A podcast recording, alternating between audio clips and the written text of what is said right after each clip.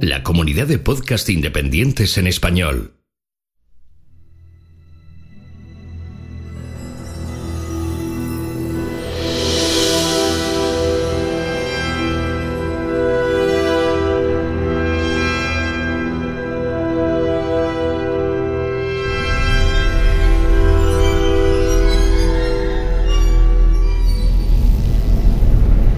Bienvenidos a la Nebuchadnezzar, la nave de combate donde liberarás tu mente.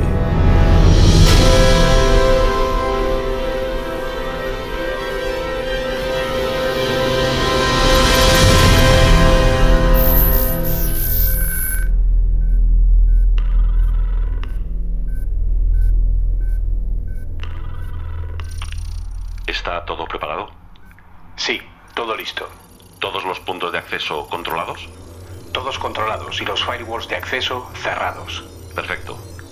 Es esencial que solo nos oigan aquellos que estén preparados. Exacto. Preparados para llevar su mente más allá. Para liberarla. ¿Crees que estarán preparados para esto? Eso espero, porque ya no hay vuelta atrás. Pues entonces... Allá vamos.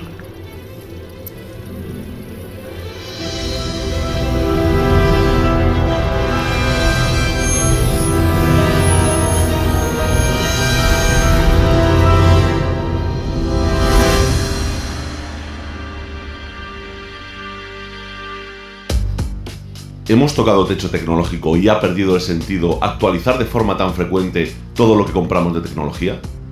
¿Podría ser el viraje hacia el marketing del primer día de la WWDC una prueba más de que las marcas son cada vez más agresivas por conseguir la venta y maximizar beneficios? Si analizamos la actual situación mundial, ¿estamos en una tormenta perfecta ocasionada por múltiples factores como la pandemia, la necesidad de paliar sus efectos de forma apresurada o la poca preparación de nuestros dirigentes? Sin duda vivimos tiempos difíciles, pero parece que no somos conscientes de ello y de cuál es nuestra responsabilidad en todo esto. ¿Habría que bajar la velocidad al menos?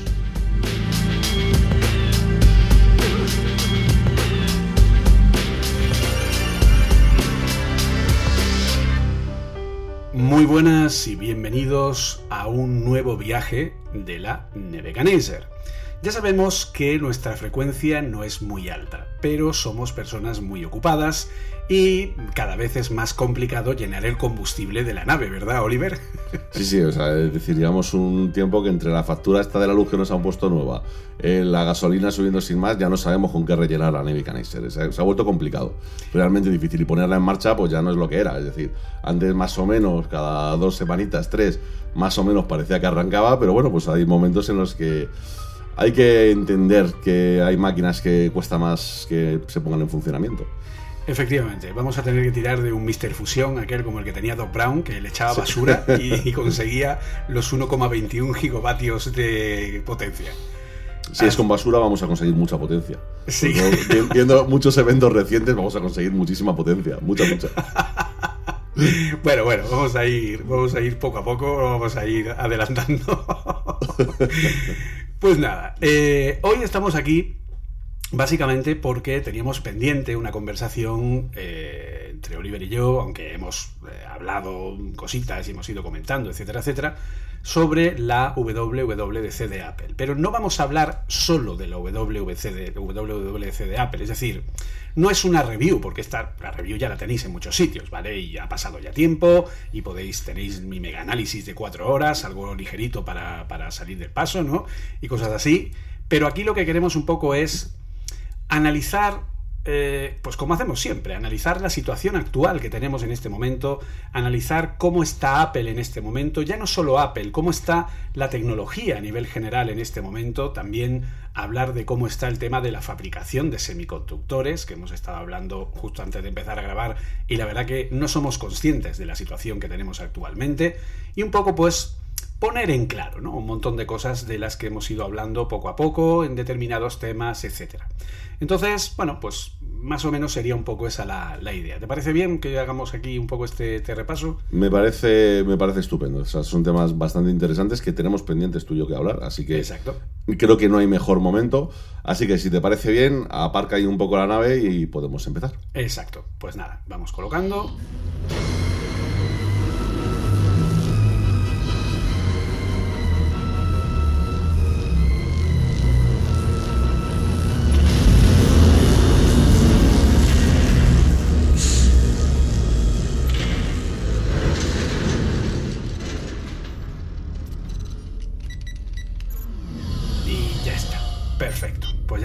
En su sitio, altura de emisión, perfectamente, el Atmos perfectamente atmosferizado, porque ya sabéis que estamos oyéndonos en sonido espacial, en Dolby Atmos, aunque el sonido es en estéreo, pero la grabación se hace en Dolby Atmos. Por eso tenéis este sonido tan peculiar, que se oye como eh, pues eso, como pues, grabado desde la propia nave, ¿vale? Entonces es lo que tiene, ¿no?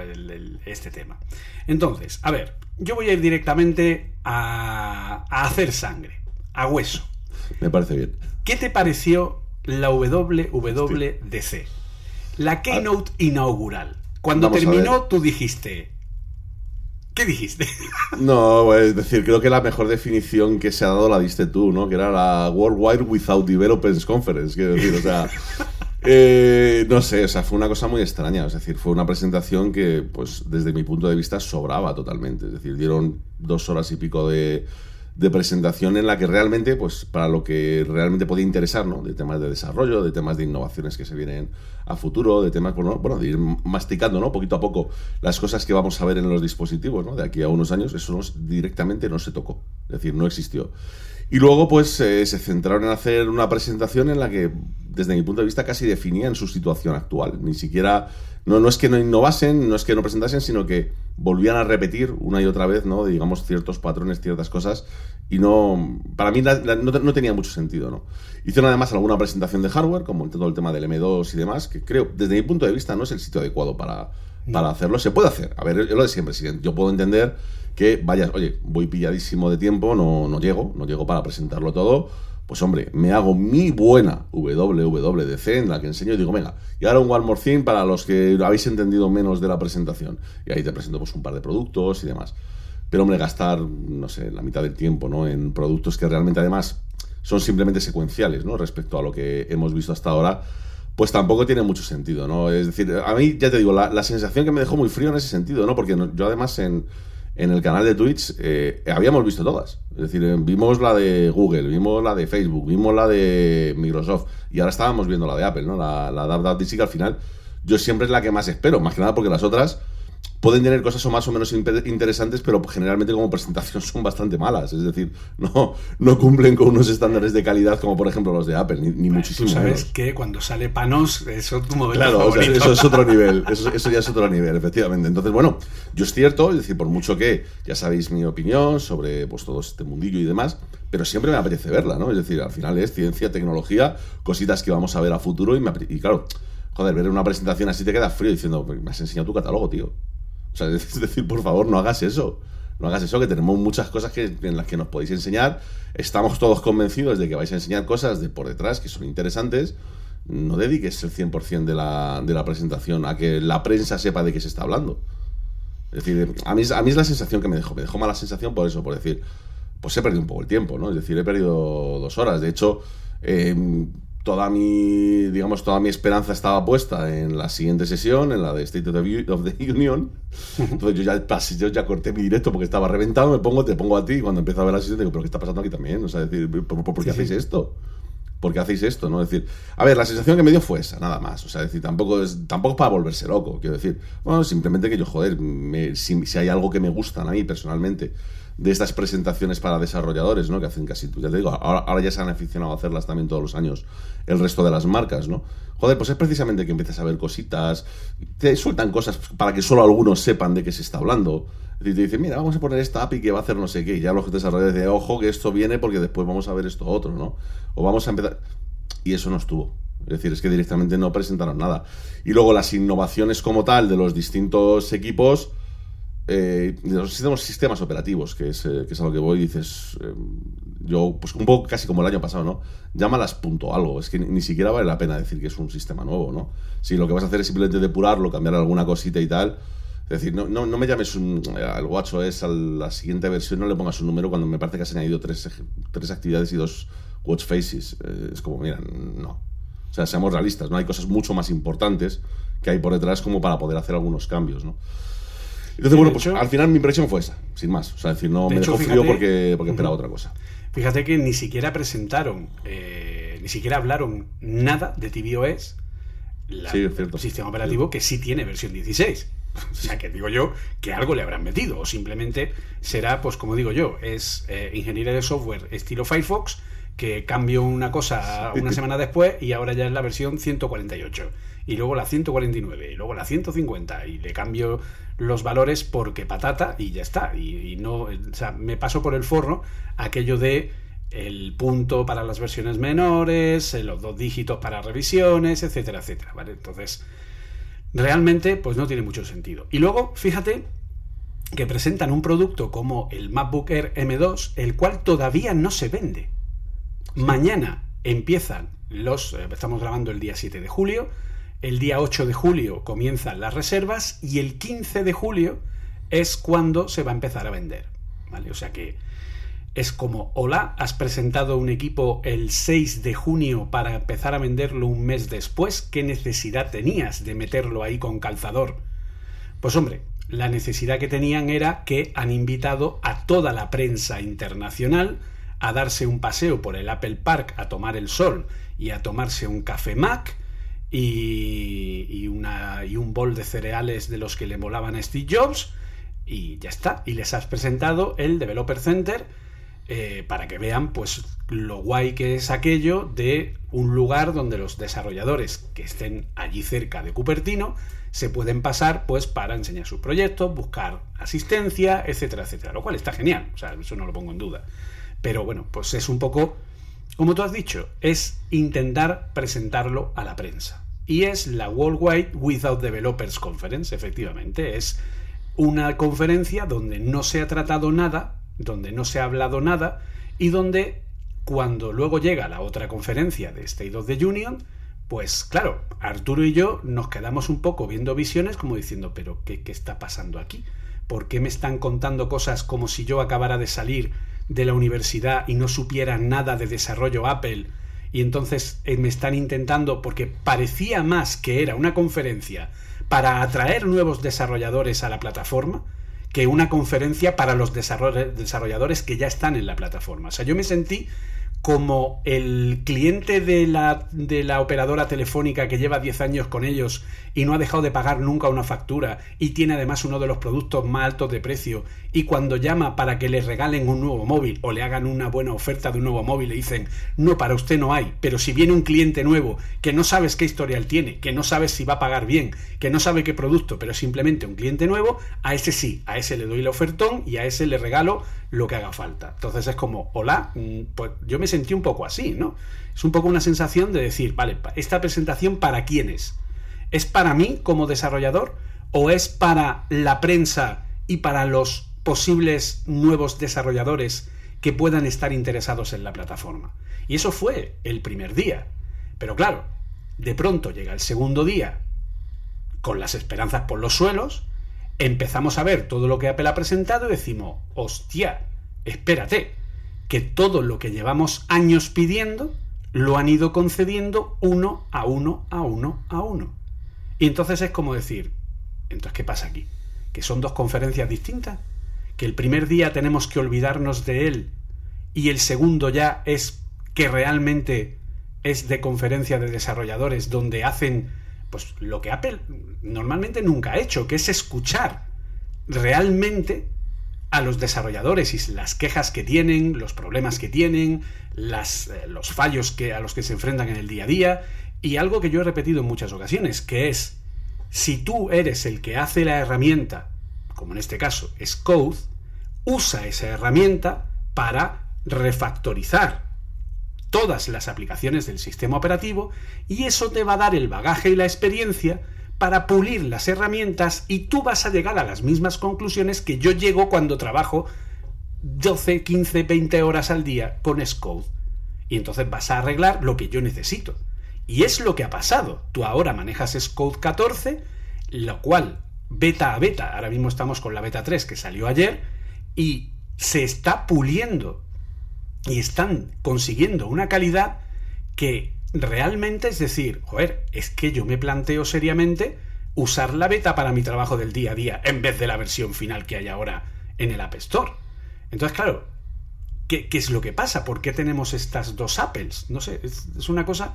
O sea, la Apple de me voy a la prensa más generalista y lo que quiero es vender a toda costa. Es como si hubieran tocado techo, como si todo el mundo que es de alguna manera eh, comprador de la marca hubiera tocado techo y entonces lo que quiero es crear una nueva estrategia para conseguir más clientes, para seguir creciendo, porque no me conformo con los que ya tengo. No, me, da un poco esa impresión, no sé cómo lo ves tú en ese sentido. Sí, o sea, yo, yo aquí tiro de la mítica frase, ¿no? De la M de marketing, es decir, es a lo que se llevan dedicando bastante tiempo, es decir, eh, única y exclusivamente a intentar, pues, eh, enseñarle al mercado sus virtudes, sus maravillas y olvidándose incluso de los usuarios con los que están trabajando, ¿no? Es decir, hay muchos productos que hemos visto que han salido en los últimos, en los últimos años que dices, joder, tío, esto para la gente que lleva muchos años con la compañía, que están contentos con los productos y demás, son casi como reírte de ellos, ¿no? Es decir, no son productos que debieran salir, es decir,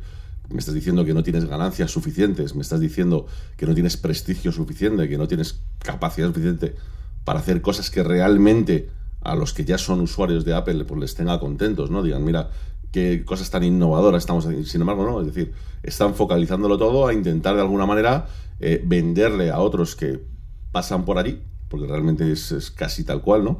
Pasan por allí los productos, ¿no? Una estrategia que a mí no me parece adecuada, es decir, yo lo digo honestamente, no voy a decir que les vaya mal, sería ridículo. Pero claro, eh, también te digo que bueno, la situación actual, que es un poco lo que comentábamos un poco al principio, ¿no? La situación actual está cambiando. Entonces, eh, no sé yo hasta qué punto pues toda esta, esta, estrategia va a seguir funcionando a medio o largo plazo. Es decir, yo empiezo a dudarlo. Empiezo a dudarlo porque es uno de los problemas que lo vimos en la presentación, es que Apple, eh, digamos que ha dejado de tener ningún tipo, desde mi punto de vista, ¿vale? De pudor, por decirlo de alguna forma, con los precios. Es decir, Apple ya tiene claro, muy claro, muy claro, que es una empresa americana para americanos y el resto del mundo, pues que se apañe como pueda, ¿no? Es decir, hemos visto una escalada de precios en algunos productos que dice, ¿pero qué estás diciendo? ¿no? Es decir, eh, desde el, el, MacBook Air, ¿no? De M2 este que presentaron, alguno, que cuando coges ciertas configuraciones que, hombre, que son más o menos básicas, como aquel que dice, te está yendo unos precios que, bueno, supongo que en Estados Unidos se pagarán relativamente bien, pero que en el resto del mundo no se pagan. O sea, bueno, a mí realmente me sorprendió muchísimo el MacBook Air desde 999 y cuando entramos en la web nos damos cuenta que no, que ese es el M1, que el nuevo es más caro. Y era Efectivamente. Como, ¿pero, ¿pero, esto qué es? De hecho, de hecho, nuestra impresión, yo en el directo que hicimos, la impresión fue cuando presentaron el MacBook Air, yo me deshice elogios. Qué bonito, me encanta, los nueva, la nueva forma, el nuevo redondeo, de verdad que me parece un acierto. O sea, y, y, lo dije y lo, y lo digo, ¿eh? O sea, no es. No, no, no soy hipócrita con ello, lo digo, me gusta mucho. Cuando dijeron el precio, dije, oye, pues mira, que tenga que cambiar. De, o sea, me refiero, de primeras que no sabíamos el precio, ¿no? Eh, uh -huh. Pues que tenga que cambiar es un buen cambio, tío. O sea, realmente está haciendo un cambio a un producto que es mejor, que es más bonito, que es más todo. Y cuando de repente empezamos a ver los precios reales, ¿no? De configuraciones reales. Y te das cuenta de que para tener un equipo más o menos medio te estás rondando los 2.000 euros, dices, ¿pero qué habéis hecho? es decir, pero, pero, pero que, es el producto de entrada, locos que es el producto de entrada, ¿vale? Es decir, el MacBook Air es el producto normalmente que el que no tiene muy claro qué comprar dice, pruebo con esto. Entonces, eh, no lo sé, o sea, es decir, yo la sensación que tengo es esa, es decir, que su marketing está apuntando a otro sitio y que muchas veces las opiniones que tenemos desde fuera de Estados Unidos, sobre todo, eh, no son válidas por eso. Es decir, no, lo que estemos diciendo aquí da un poco igual porque es que no va dirigida hacia nosotros toda esa publicidad. No va dirigida hacia nosotros todas esas campañas, ¿no? Porque está llegando un punto en el que yo no termino de ver cómo lo van a encajar, ¿no? Todo esto, ¿no? Sobre todo con, bueno, pues ciertas, ciertas estrategias que ya están planteando a futuro, ¿no? Dada la situación económica actual a nivel mundial que hay, ¿no? Es decir, hay que tener en cuenta que aquí en Europa tenemos una inflación disparada, ¿vale? Por un lado tenemos el problema de que ahora el euro encima se acaba de meter una piña estupenda contra el dólar. Eh, tenemos la. Cuando nos presenten los nuevos precios, por ejemplo, de los nuevos iPhone, va a entrar aquí, va a entrar la risa, ¿eh? Sí, sí. Es decir, eh, eso va a ser espectacular. Y cuando encima digan, que esto no sé si lo hablaremos más adelante, ¿no? Hoy en el podcast, pero cuando encima digan que dos de ellos van a mantener, y que me parece bien, ¿eh? Ojo, que yo soy el primero que dice que me parece bien, van a mantener el procesador, eh, va a haber muchas manos que se van a echar a la cabeza porque la, la, situación en ese sentido está. Es decir, es lo que te digo, es decir, toda la parte de lo que es tecnología la están llevando desde mi punto de vista bien, pero toda la parte de cómo lo enseñan, de cómo lo presentan, de cómo lo distribuyen, no acabo de entender qué estrategia están intentando seguir. Es decir, yo ya me, me, cuesta mucho ver, ¿no? Es decir, a mucha gente comprando ciertos productos, porque, pero porque no puede pagarlos. O sea, ya, ya no por, por, otra cosa, es decir, o sea, ya olvídate del iPhone y tal, sino que tú tienes toda una línea de productos que dices, oye, es que para tener una línea, un ecosistema, ¿vale? Medio, lo hicimos en el cálculo en, directo. Para tener un ecosistema de gama baja de Apple, necesitas 4 o 5 mil euros. De verdad que no todo el mundo tiene 4 o 5 mil euros para abrirse un pequeño ecosistema, ¿sabes? De aplicaciones informáticas, porque ni siquiera todo el mundo lo necesita, ¿no? Y dado que Apple está apuntando tanto precisamente a quien no lo necesita, yo es, la parte que no termino de ver, ¿sabes? Es la parte que no termino de ver. Igual que no me meto tanto a lo mejor con los productos de mucha, de, de muchísima más alta gama, porque ya son otras historias. En lo que es gama de entrada, gama media, están haciendo una cosa rara que honestamente no sé cómo les funcionará. Yo no, no lo, tengo, no lo tengo muy claro, honestamente. Claro, es que al final, eh, como tú has dicho, se supone que el MacBook Air es el ordenador de gama entrada. Pero claro, ordenador de gama entrada es que el modelo del año pasado, que no es modelo del año pasado, teóricamente salió en noviembre del año 2020. Por lo tanto, estamos hablando de un equipo que ya tiene un año y medio largo. ¿Eso hace que el equipo sea menos potente, sea peor? No, para nada. O sea, la realidad es que hoy día un MacBook con M1 sigue siendo exactamente igual de válido que el nuevo MacBook con M2. Que sí, que el M2 es más bonito, que es más rápido, que tiene un mejor diseño, que tiene determinadas opciones, pero en el uso real, yo, en una prueba ciega, reto a cualquiera a que sea capaz de darse cuenta de la diferencia de uno a otro, en cuanto a lo que es el uso real del propio equipo. Pero claro, al final no podemos evitar pensar el decir, bueno, es que tú me has vendido la gama entrada, ahora resulta que me estás vendiendo el equipo con M1, eh, pues más caro de lo que ya se vendía, y encima me pones un modelo M2 que es todavía más caro, son 300 euros de diferencia, con los mismos 8, 8 gigas, con los mismos 256 de disco. Y claro, no podemos evitar pensar el decir, vale, pues yo cojo el nuevo chip, eh, el nuevo eh, chip M2 que tiene 8 núcleos de CPU y 10 de GPU, pero ojo, que tiene 10 de GPU el modelo de 512 de 1869. El modelo de 1519 de gama entrada sigue teniendo 8 de GPU, igual que el modelo del M1 anterior, ¿vale? Con los 256. Si yo me voy al modelo con los 512 de SSD y le pongo 16 GB de memoria unificada, son 2.099 euros. Claro. 2.099. Que es como, vale, o sea, ponerle 16 GB de memoria y 512 al nuevo MacBook Air son 2.099. Vale. Y resulta que por 2.249, es decir, 150 euros más, tienes el MacBook Pro de 14 pulgadas con M1 Pro. Y alguno dirá, porque tú sabes que alguno dirá, ya, pero es que es un M2, el M2 es mejor que el M1. Porque, ¿Por qué? Porque uno, porque dos es más que uno. Más que uno, es el doble, de hecho. o sea, es, Ya está. es- es una cuenta rápida, una regla de tres, ¿no? Exactamente. Bien, pues eh, no, ¿vale? No. El M1 Pro tiene el doble de ancho de banda de memoria, tiene la misma memoria DDR5, pero tiene el doble de ancho de banda, ¿vale? Tiene doble canal, mientras que el MacBook Air es single channel. El M1 Pro es dual channel y por lo tanto funciona a 200 GB por segundo de ancho de banda, mientras que el M2 funciona a 100. El M1 tiene una pantalla LCD, sí, eh, Display Liquid Retina X, Apple poniendo nombres es maravilloso. Es una pantalla LCD de marco, de toda la vida de Jobs, ¿vale? Mientras que el MacBook Pro de 14 tiene una pantalla mini LED que está a otro nivel, absolutamente a otro nivel. No sois conscientes, ¿vale? Yo lo he probado gracias a Magníficos, que me cedía un equipo un tiempo, y la calidad de la pantalla es increíble, y además a 120 Hz, cosa que el MacBook Air sigue a 60.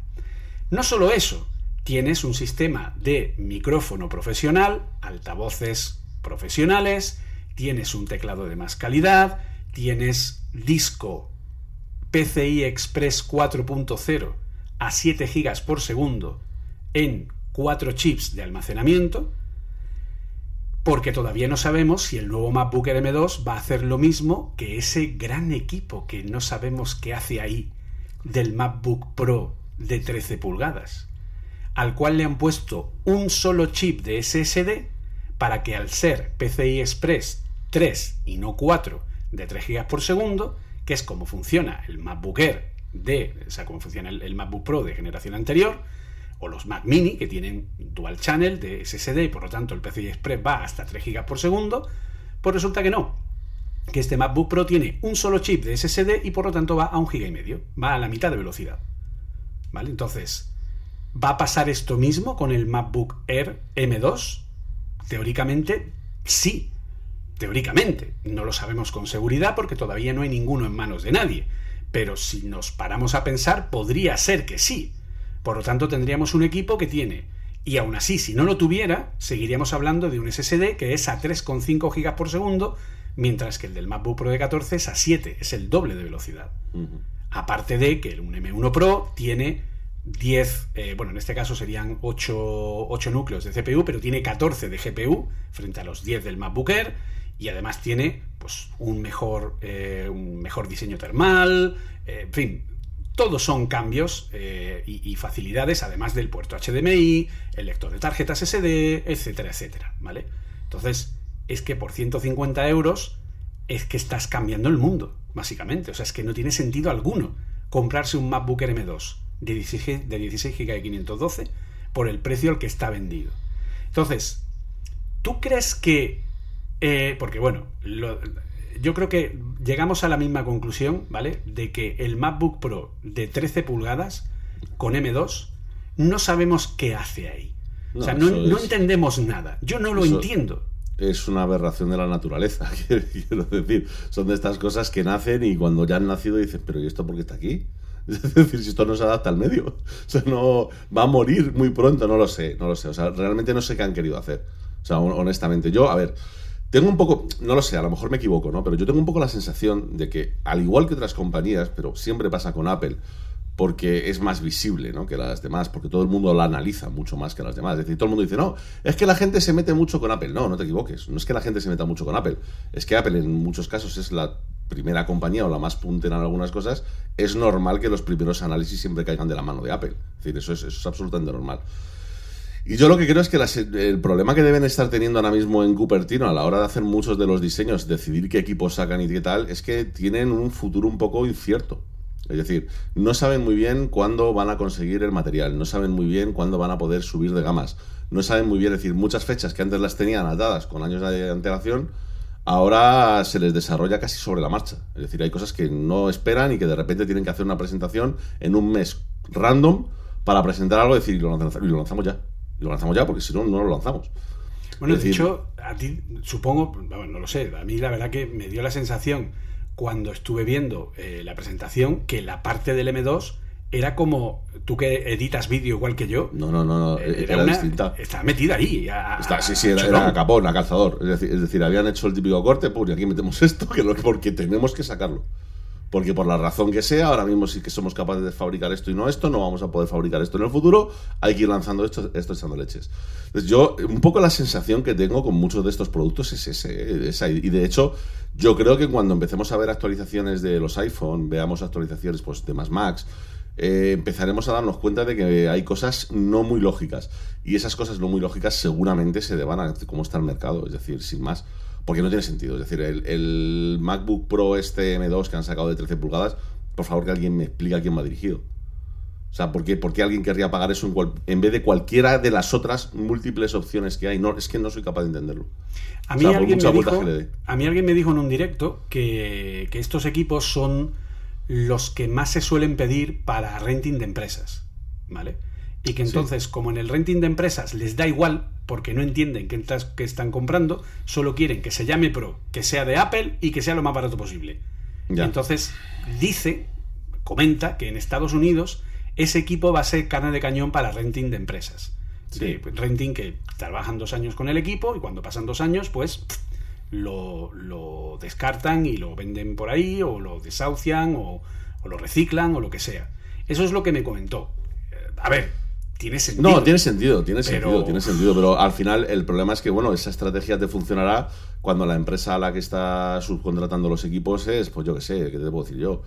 eh, una General Electric, que en definitiva quienes van a utilizar los equipos no son a lo mejor desarrolladores y tal, ¿no? sino que son a lo mejor más ejecutivos o lo que sea. A lo mejor ahí hay menos historia. Pero vamos, eh, a la que haya una compañía que sí que necesite los equipos para darles un uso un poco más intensivo, van a decir esto qué es. Es decir, no tiene, no, no tiene sentido, ¿no? Incluso me, me anticipo a decirte que seguramente la persona de IT tampoco sea imbécil. Quiero decir, que directamente cuando vea las opciones diga, mira, es que esto, esto yo no puedo tirar de ello. Es decir, teniendo estas otras opciones. O sea, es decir, insisto, no es porque el, el equipo no sea capaz, sino porque hay otras opciones en, en- en el mercado, me refiero de la propia Apple, además. O sea, ni siquiera estoy diciendo mucho su competencia, tío, que es que esto es lo, gra- lo- lo grave, es que ni siquiera estamos hablando de su competencia. Es decir, la Apple, o sea, es que, es que no tiene sentido. La Apple, que hace auténticas barrabasadas con algunos diseños, como mantener cosas como el SE de- con marcos y tal, para no canibalizar su línea, te encuentras que acaban de meter un equipo que no se sabe muy bien a quién canibaliza porque está en medio de todo. Es decir, es peor que este, pero más caro que el otro, pero no sé, o sea, han puesto ahí como una especie de triángulo de, de- alrededor de los 2.000 euros que dices, pero ¿y este batiburrillo a qué viene? No, no, no tiene, no tiene mucho sentido, ¿no? Y Entonces, el- yo, yo creo que va por ahí. O sea, yo, yo creo que realmente tiene que ir por ahí. Es decir, porque realmente ellos mismos no tengan claro realmente qué es lo que va a pasar de aquí a unos meses. Porque es que si no, joder, explícame. No, no tiene sentido. Claro, porque esta subida de precios, mucha gente dirá, no, es que Apple tal, es que son muy caros, es que se han aprovechado, no sé cuánta. Es que no podemos olvidar que tenemos una situación a nivel mundial muy, muy, y con perdón de la expresión, jodida. ¿Vale? Y yo creo que no somos realmente conscientes de la situación en la que estamos y de lo graves que son las cosas. Pero al final, pues eso, ya sabes que la factura de la luz te cuesta, si antes era medio riñón, pues ahora te cuesta riñón y medio. Eh, el tema de la gasolina, pues igual, yo eh, este verano eh, me he ido de vacaciones y hemos alquilado un coche para poder ir y venir y tal, y cuando he ido a echar gasolina he dicho, pero madre mía, pero ¿qué es esto? Pero estamos locos. O sea, le pones 20 euros y no llegas a meterle 10 litros. Y es como, pero, pero ¿qué es esto?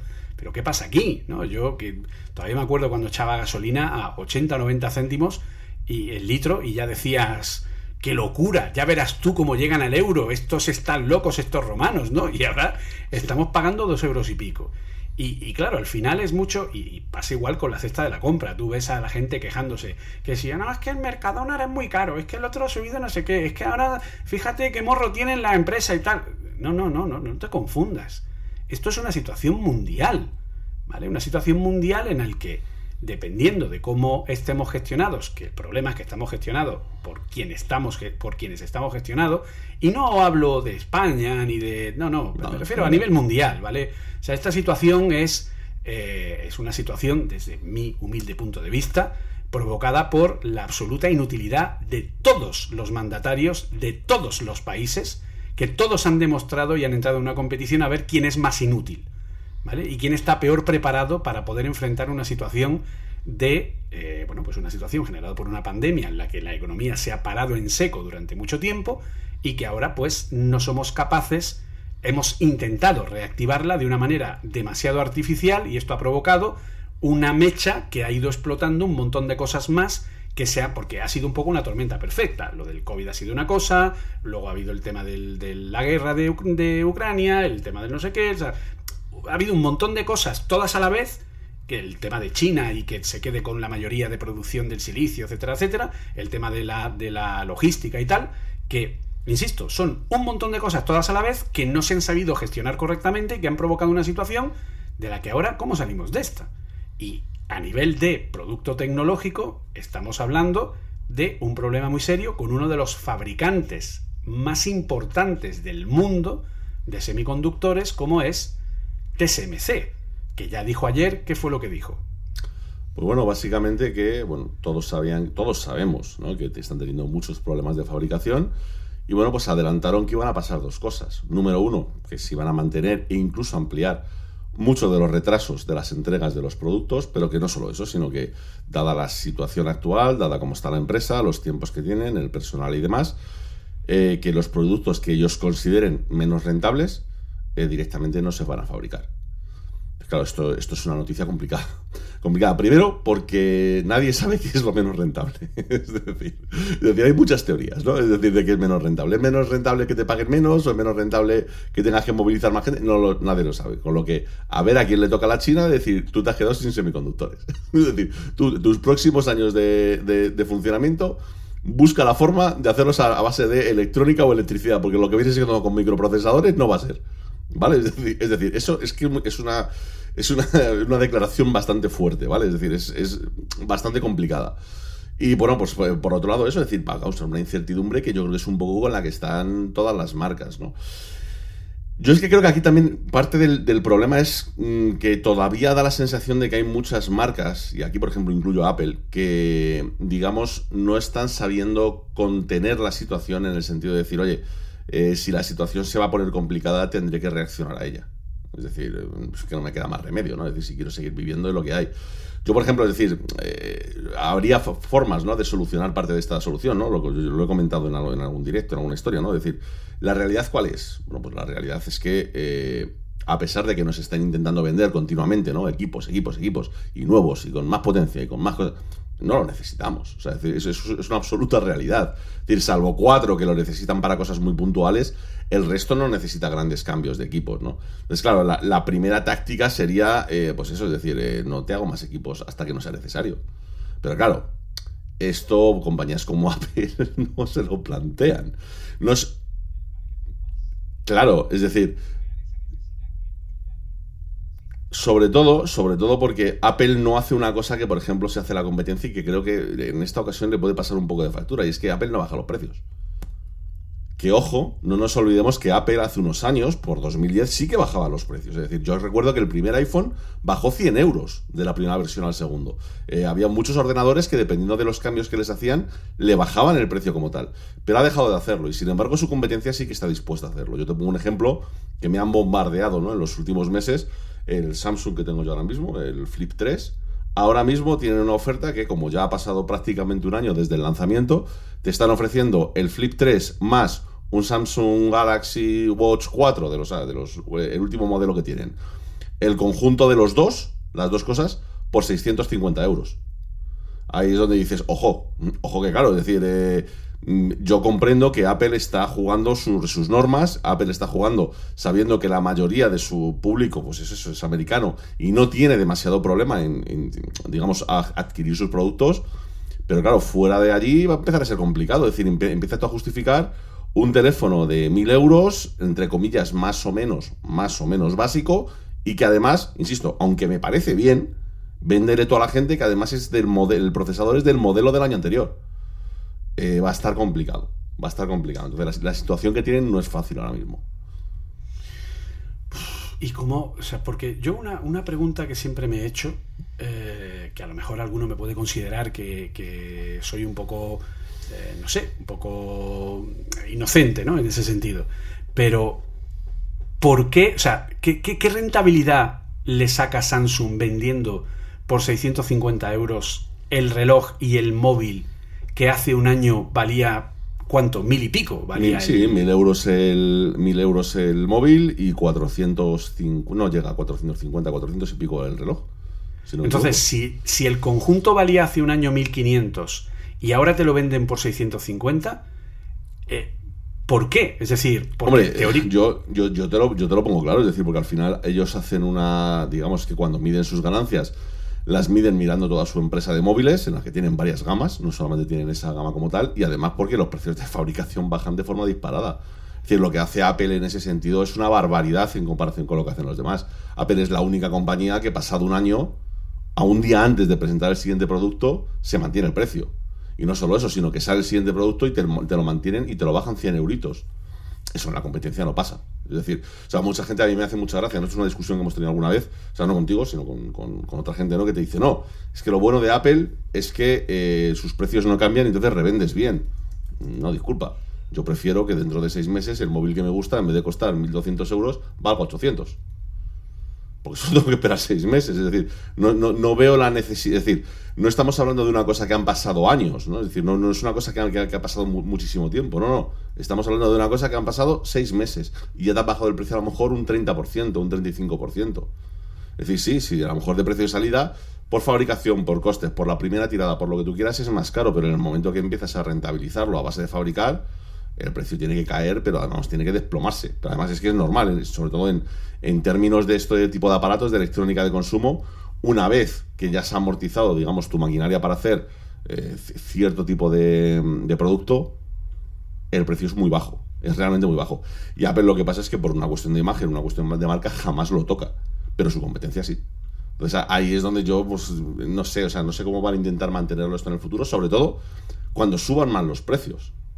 Y porque al final Apple eh, siempre ha tenido el precio más alto, pero nunca ha sido demasiado problema. Yo para mí lo he dicho muchas veces, ¿no? Es decir, para mí el punto de inflexión del antiguo Apple a la nueva Apple en cuanto a precios fue cuando el iPhone 10, que desdoblaron la línea y dijeron, no, nos quedamos con el tope de gama que sería el iPhone 8 y al precio, pues como veníamos arrastrando hasta ahora, hasta unos 800 euros más o menos, ¿no? Y el iPhone 10, como estamos metiendo una tecnología que hasta ahora no manejábamos y nos cuesta mucho, pues tiene que subir a 1300 el modelo medio, ¿no? Es decir, tenía que ir Vale, se puede entender, pero claro, al año siguiente ya están utilizando esa tecnología y en vez de volver a los 800, que era donde tenía que volver el precio, se quedaron en los 1300.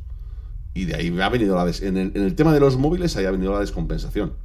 Completamente, ¿no? Es decir, la competencia, sí, pues lo que ha hecho es aprovechar, ¿no? Decir, hostia, si a ver si Apple lo vende a 1400 euros, yo también. Lo que pasa es que la competencia sabe que al mes y medio de haber tenido el hype de lanzamiento de producto, eso no vale 1400 euros ni de coña. Tienen que bajarlo de precio en función de lo que ellos puedan ir fabricando. Pues yo creo que sí que les sale rentable. ¿eh? Es decir, yo, yo, no creo que tengan un problema de facturación Samsung, ¿eh? ni muchísimo menos. Simplemente que, bueno, pues que eh, prefieren, digamos, no tener esa imagen tan. A lo mejor, no es que lo prefieran, no es que o no pueden tener esa imagen tan elitista y ante ello, pues bueno, pues bajan los precios y se acabó. O sea, yo lo tengo muy claro. Es decir, yo no compraría, es decir, yo ya llevo unos cuantos teléfonos de Samsung, bueno, por circunstancias. Es decir, no porque yo no, si no, no hubiese cambiado desde, desde, desde el primero que tuve, pero yo te lo digo claro, es decir, no se me pasaría por la cabeza comprar uno cuando sale. Es decir, como mínimo, pero seis meses lo compro al 60% de su precio y a correr. No hay más. Y pero, a ver, te, compro la idea, ¿vale? Te compro la idea en el sentido de que al final minimizas o amortizas ¿no? el, el, el gasto, aunque al final te paras a pensar y decir cuán inflado puede estar un precio cuando tenemos... Eh, eh, lo que es lanzamiento y cuál es el precio real o cómo bareman ¿no? Ese, esa curva, ¿no? que es un poco la, la, idea que no termino de ver muy claramente o no termino de entender es que, muy claramente. Es que no, no, están haciendo ese baremo. Es que esa, esa, es la cosa. O sea, decir, lo suyo es decir, vamos a ver, cómo hace, imagínate, ¿no? Esto lo hace Sony, lo, lo hace Microsoft. Tengo que sacar la PlayStation. ¿Vale? Es decir, algo, algo tan simple como esto. Yo sé que de precio de salida son 900 cuando empieza a fabricarla, pero también sé que dentro de un año vale 400 precio de salida 600. ¿Vale? Y pues más o menos calculo mi curva y a partir de ahí voy bajando precios. Pero eso es lo que hacen, básicamente. Estas compañías no. Estas compañías, es decir, tanto Apple como Samsung, como tal. El momento de salida del móvil te ponen el precio que les está costando fabricarlo con su porcentaje de ganancia. Y se quedan tan anchos. Y luego lo que hacen es que unos, cuando va pasando el tiempo, le van bajando el precio y otros no. Y ya está. O sea, no es la única Apple que mantiene precios, ¿eh? Tú te vas con Sony y Sony hace lo mismo, ¿eh? Es decir, tú te coges, porque para mí ahora mismo, el que es a, nivel de completo, de cámara, de todo, el mejor teléfono que hay que ahora mismo para mí en el mercado, es el Sony, es que no sé cómo se llama, el A1 me parece que se llama algo así, que vale 1.900 euros de móvil, y dentro de un año vale 1.900 euros de móvil. Pues ellos sabrán, no venderán ni uno. O sea, no, no, no, tiene ningún sentido, porque dentro de un año no vale lo mismo. En cuanto hayan fabricado cierto número de unidades, el precio se desploma. Pero vamos, automáticamente hay ciertos componentes que no. Es decir, un disco duro es un disco duro. No vas a bajarle mucho el precio. Pero hay ciertos componentes que tú te haces a medida, que son donde al principio te llevas la clavada fuerte. Es decir, tu nuevo chasis, tu nueva pantalla, tu nuevo tal, tu nuevo sistema que no tiene nadie. Sí, al principio es un dinero. En el momento que has hecho un cierto número, que es para lo que tú has calculado tus máquinas, a partir de ahí, entre comillas, salvo electricidad, tus máquinas son gratis.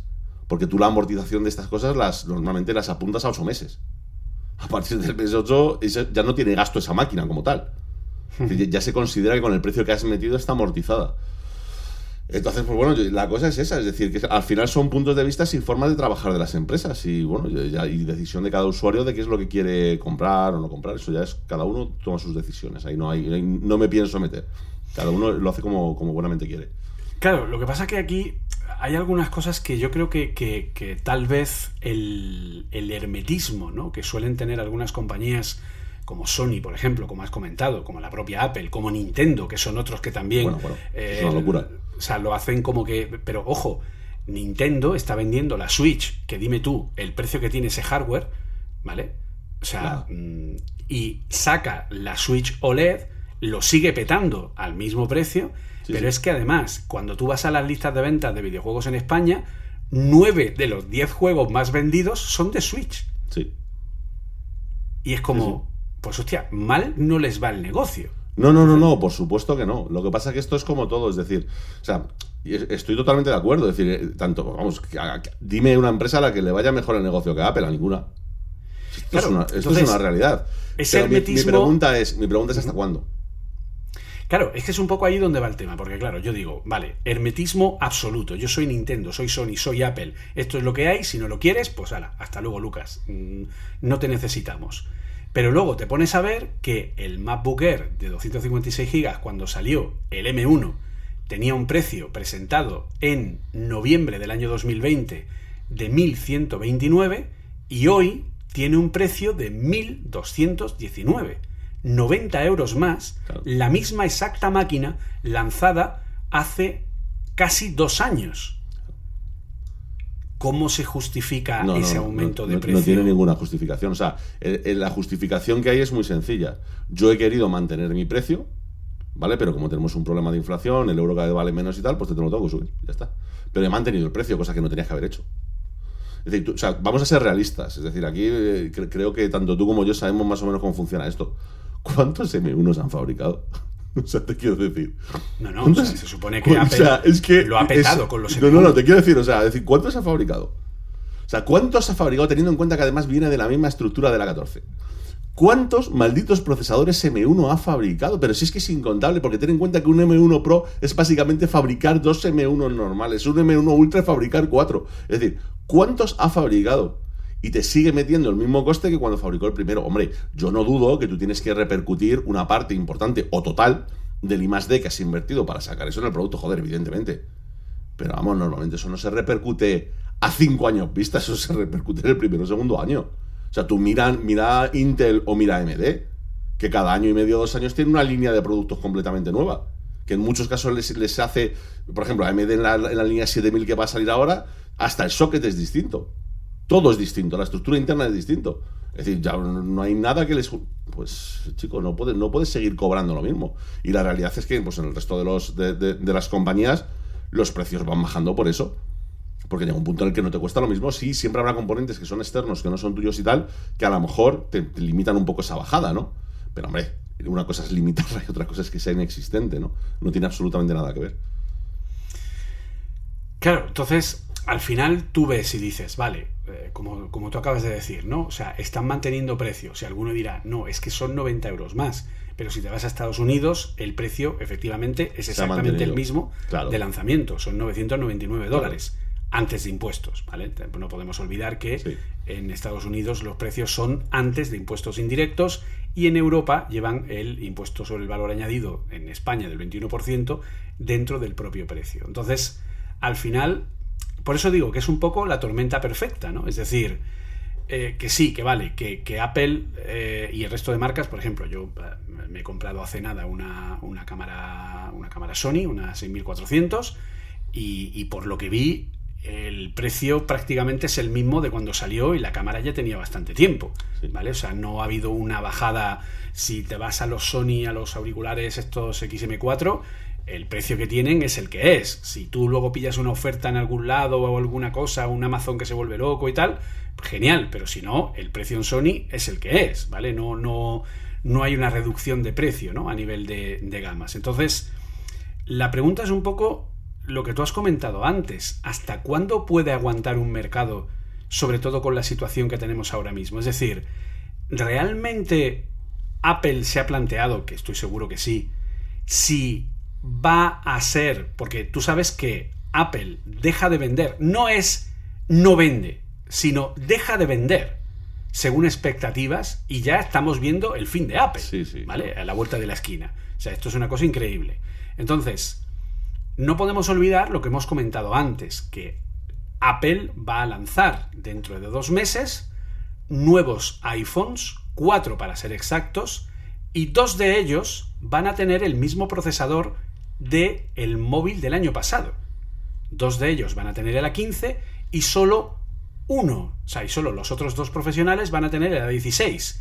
Y alguno preguntará, ¿y qué diferencia hay del A15 al A16? Pues parece ser que la diferencia es que el A15 está fabricado en, en N5P y el A16 parece ser que podría estar fabricado en N4P, que es en lo que está fabricado el, el Qualcomm 888. ¿Vale? Entonces, que es una construcción, de nuevo, sería como un 5 nanómetros plus, plus, plus. Plus, plus, plus, eso es. Pero tampoco va a ser una diferencia importante. Es decir, Apple va a tener que poner, porque aquí, si ya hemos hablado de una diferencia de un 10-15% entre la 14 y la 15, entre el M1 y el M2, pues que alguno dirá, no, no, es una diferencia del 18. No, no, a ver, es del 18 porque Apple está contando el M2 que tiene dos núcleos más de gráfico. Eso es hacer trampa, ¿vale? Ponerle más núcleos gráficos a algo es hacer trampa para que parezca que es más rápido que lo que es. Y claro, lo es porque tiene dos núcleos más gráficos. Pero teniendo el mismo exacto equipo, la diferencia está entre un 10-15%. Sin embargo, este A16 se supone que ¿cuánto va a tener? ¿Un 5% de mejora? Sí. ¿Por qué tiene que poner una 16? Porque lo No, tiene que llamar así, a nivel de sí. marketing, entiendo. Sí, porque si ya va a tener fiesta con que los dos eh, iPhones normales, digamos, eh, no cambien de procesador, si lo hiciesen con los cuatro, vamos, se le montaba una revolución directamente. Es decir, esto también es un problema de, lo- de los consumidores. Quiero decir que nos volvemos locos por cosas que dicen no tienen ningún sentido. Decir, Pero claro, a esto le unes otro tema importante, y es que hemos estado hablando que TSMC no va a sacar aquellos, o sea, no, no va a aceptar aquellos productos que le sean menos rentables. Y esa rentabilidad solo tiene dos posibles, eh, do- do- dos posibles vertientes, que son que el fabricante le pague más y que la fabricación sea menos compleja para ellos, que les dé un coste mayor. A lo mejor lo que les sale más rentable fabricar a ellos son los procesadores de la Raspberry Pi, porque le cuestan 2 céntimos y los venden a 20, eh, ¿vale? Y le sacan un beneficio del, del, del, del 2000%, ¿vale? Aunque sean céntimos de euro, ¿vale? Te he puesto un dato Sí, sí. a- absurdo, pero para que se vea un poco la diferencia. ¿no? Sin embargo, a lo mejor los procesadores de Apple a TSMC le cuesta fabricarlos, no lo sé, 150 euros o 150 dólares y Apple le está pagando por ellos 170 y le están sacando un beneficio de 20. Entonces le dirán a Apple, o me pagas más o no me sale rentable porque el coste de fabricar este chip tuyo para mí es mucho más alto que hacer chips como los de la Raspberry que me cuestan 4 duros y que los puedo vender y sacar mucho más beneficio comparativamente hablando. ¿Vale? Y luego pues el tema de que cuando quieran tener distintos semiconductores dirán el que más me pague o el que más le aumente el precio, por lo tanto Apple va a tener que pagar más dinero por conseguir esa exclusividad y por conseguir vender esos millones de dispositivos. Así que, eh, lo hemos comentado antes, váyanse preparando, señores. Vamos a tener un iPhone que va a ser prácticamente idéntico que el anterior, con el mismo procesador que el anterior, pero más caro. ¿Y cómo le explicas eso a la gente con ese hermetismo que Apple tiene, como el que tiene Nintendo, como el que tiene Sony, No, en el que esto lo- es lo que hay, si lo quieres bien y si no, hasta luego? Lo tienen, lo tienen complicado, o sea, yo decir, la- para, des- esto es mi punto de vista, o sea, la única solución eh, limpia que tiene Apple es bajar los precios y, y- y que ellos palmen cierto de su beneficio y se acabó. Porque en definitiva, a día de hoy, en muchos de los productos tienen que tener un margen bastante alto. No en todos, evidentemente, pero en algunos de ellos, es decir, con el tiempo que llevan fabricando ciertos componentes exactamente iguales, el beneficio que tienen que tener es más que considerable. Pues esa es la parte que deberían empezar a plantearse, decir, esto hay que empezar a ganar menos. Porque, decir, esto, esto es lo de siempre, es, es- el dilema en el que se van a ver de aquí a unos años ¿no? muchos empresa- eh, empresarios. ¿no? Y es que, bueno, pues se vienen cambios en, en la realidad, vienen cambios eh, a nivel de cómo se va a trabajar, vienen cambios a nivel de inteligencia artificial, vienen cambios a través de muchas cosas. ¿no? Entonces, ya, por ejemplo, en, el foro de Davos, ¿no? que es un foro además muy liberal, muy, muy liberal, eh, llevan mucho tiempo planteándose a ver cómo se podría resolver, gente con mucho dinero, cómo se podría resolver la situación. De hecho, es el propio foro de Davos el que el principal promotor de esto parece puede, sonar increíble, ¿no? Pero es tal cual. El principal promotor de decir, a lo mejor tenemos que poner un sueldo mínimo para todo el mundo. Por una sencilla razón, y es que yo sí, es decir, claro, yo soy el empresario A, tengo una empresa gigantesca y gracias a lo que las tecnologías que vienen a partir de ahora, pasamos de, factu de ganar, por poner un ejemplo, ¿no? 3.000 a 5.000. Dice, sí, pero es que por culpa de pasar de 3.000 a 5.000 me quedo sin clientes. Entonces a lo mejor me conviene pasar de 3.000 a 3.500, pero tener seguir teniendo clientes, ¿no? Entonces, eh, probablemente a Apple le pasa algo parecido. Es decir, eh, pues bueno, veremos a ver la situación. Veremos a ver la situación, pero o sea, me parece que está económicamente demasiado complicada como para plantearse intentar cobrar de más por los productos, ¿eh? O sea, es decir, sobre todo cuando además, sabes, esto es lo de siempre, sabemos que hay otras marcas que le van a hacer una competencia dura. Y llevamos ya tiempo viendo que hay otras marcas que son capaces de hacerle una competencia dura. Es decir, antes, esto volvemos a lo de siempre, cuando si estamos hablando de 2014-2015, no había una competencia muy real para Apple. Es decir, había, pero bueno, eh, no estaban a un nivel que digamos pudiesen competir, pero a día de hoy sí a día de hoy sí hay competencia real. Entonces, bueno, es, lo que te digo, es decir, Corea decide que tira los precios y los productos, no es que queden regalados, sino pero que te saques un móvil de gama media alta, ¿no? Pues alrededor de los 500, 600, 700 euros, ¿no? Subiéndolo de precio, estamos hablando.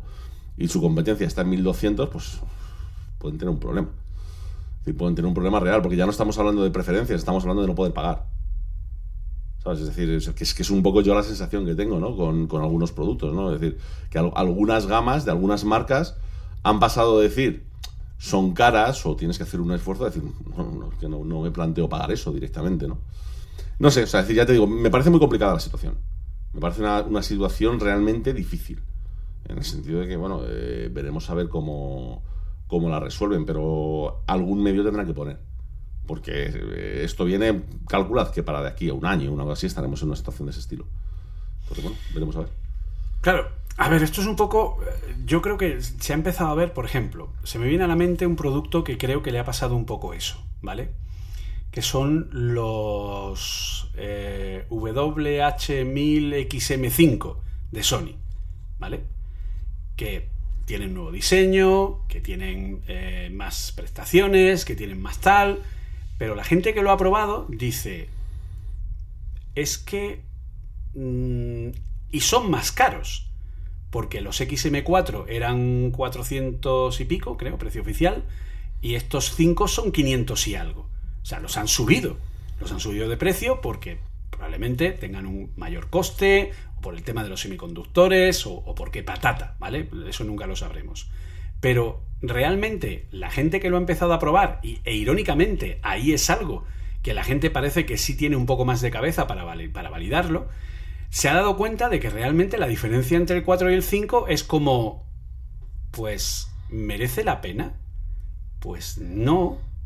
De hecho, los 5 han hecho que ahora merezca mucho más la pena los 4, porque como se han, se han puesto más baratos y Sony se los tiene que quitar de encima no Sony, sino la gente que ya los tenía eh, comprados para, venta minorista, pues ahora es cuando van a empezar a salir ofertas de los, MX, de los XM4 y cuando va a... Entonces, ¿cómo se justifica comprar unos auriculares de sector consumo? Porque se supone que eso es sector consumo de 500 euros. Igual que cómo se justifica los 600 euros de los AirPod Max, ¿vale? O cómo se justifica, que por cierto, no sé si leíste que parece ser que hay trazas de una actualización de los códecs de los AirPod Max eh, con soporte de LC3, del nuevo códec de Bluetooth eh, para que puede llegar a tener eh, calidad de sonido los LES en, hasta en 900, 900 kilobits, yo creo que puede llegar más o menos. ¿Vale? El sonido los LES en calidad CD, en calidad 24 bits no, pero bueno, es más ancho de banda y por lo tanto tiene más calidad de sonido, que eso es lo importante, ¿no? Pero, eh, ¿cómo se justifica? Que es un poco, yo creo, que hemos estado hablando a nivel general. Es decir, ¿cómo se justifica que alguien pueda, por ejemplo, lo que yo he hecho hace poco, ¿no? Que he cambiado mi Mac Mini, porque el Mac Mini era un ordenador que yo tenía de transición, que me ha funcionado estupendamente, que es maravilloso, que es estupendo, que es una maravilla, que estoy encantado con él, pero tenía cositas, cositas que, bueno, no molestaban, pero de vez en cuando, pues el equipo, hombre, es un equipo de consumo. Entonces, cuando tú estás trabajando con varios proyectos a la vez, dando clase, grabando vídeo, editando no sé qué, tal y cual, pues llega un momento en el que el equipo dice como, no puedo, no puedo, por favor, no me haga usted esas cosas con los chi, ¿no? Entonces, vale, llegaba un momento que soy un pejiguera, que podía haber seguido trabajando con él sin ningún problema, por supuesto, ¿vale? O sea, no lo necesitaba, ¿de acuerdo? Pero es cierto que yo iba ahorrando dinero en los últimos años para comprar una máquina más grande que fuera más cómoda para mí a la hora de trabajar y como Apple al final no ha sacado un iMac, que era mi intención, un iMac grande, pues ha sacado el Mac Studio. Vi que el Mac Studio podía ser una buena opción y ahí fue. ¿He ganado? Por supuesto, yo estoy encantado. Ahora mismo el equipo va absolutamente sobrado en todo. Le pida lo que le pida, haga lo que haga.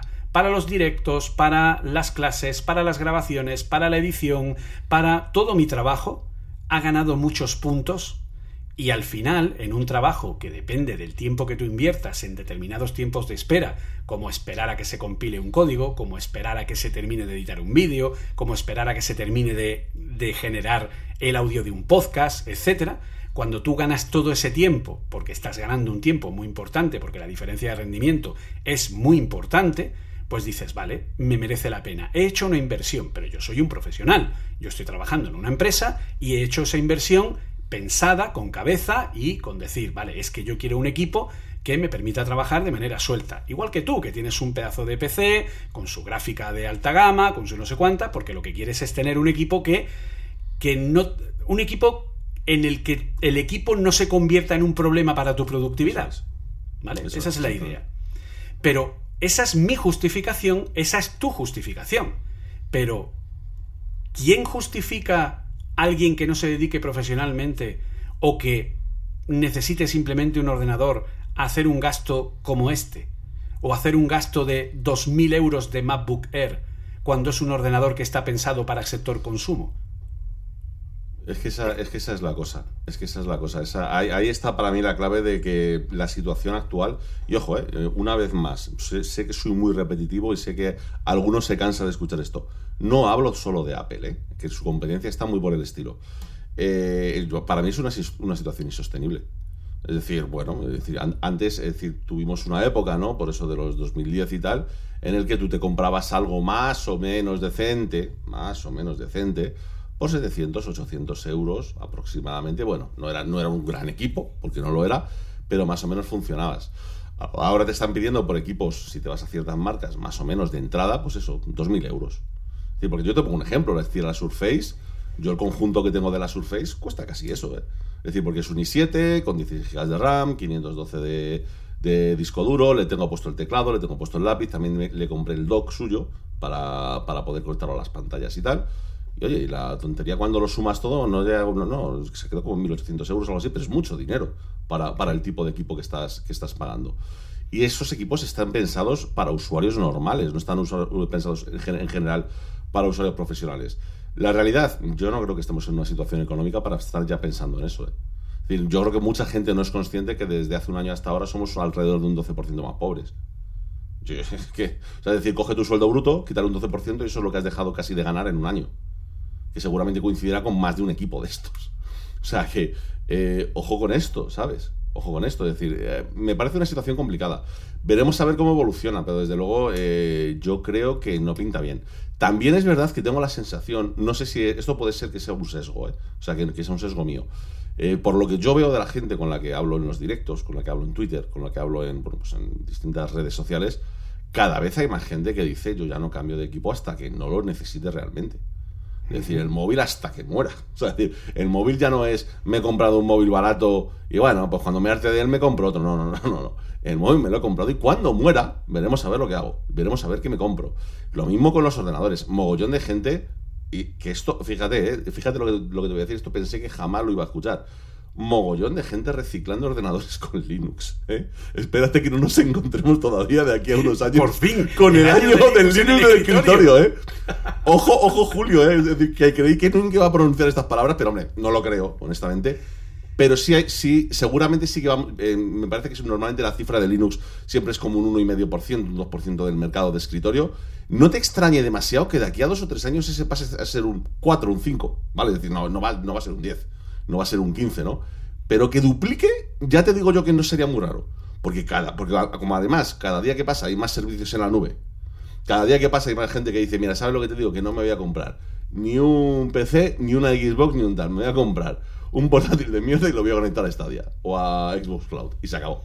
Bueno, O Samsung, ¿no? Iba- Samsung, las televisiones ahora ya lo llevan incorporado. Ya llevan incorporado. O sea, tú te compras ahora una tele de Directamente. Samsung y viene con Xcode Cloud, con, con Xbox con, Cloud y Stadia. eh, Xbox eh, Cloud Gaming eh, para jugar en la nube directamente. Sí, Yo, de hecho, sí, sí. he jugado en la nube varias veces con mi Mac.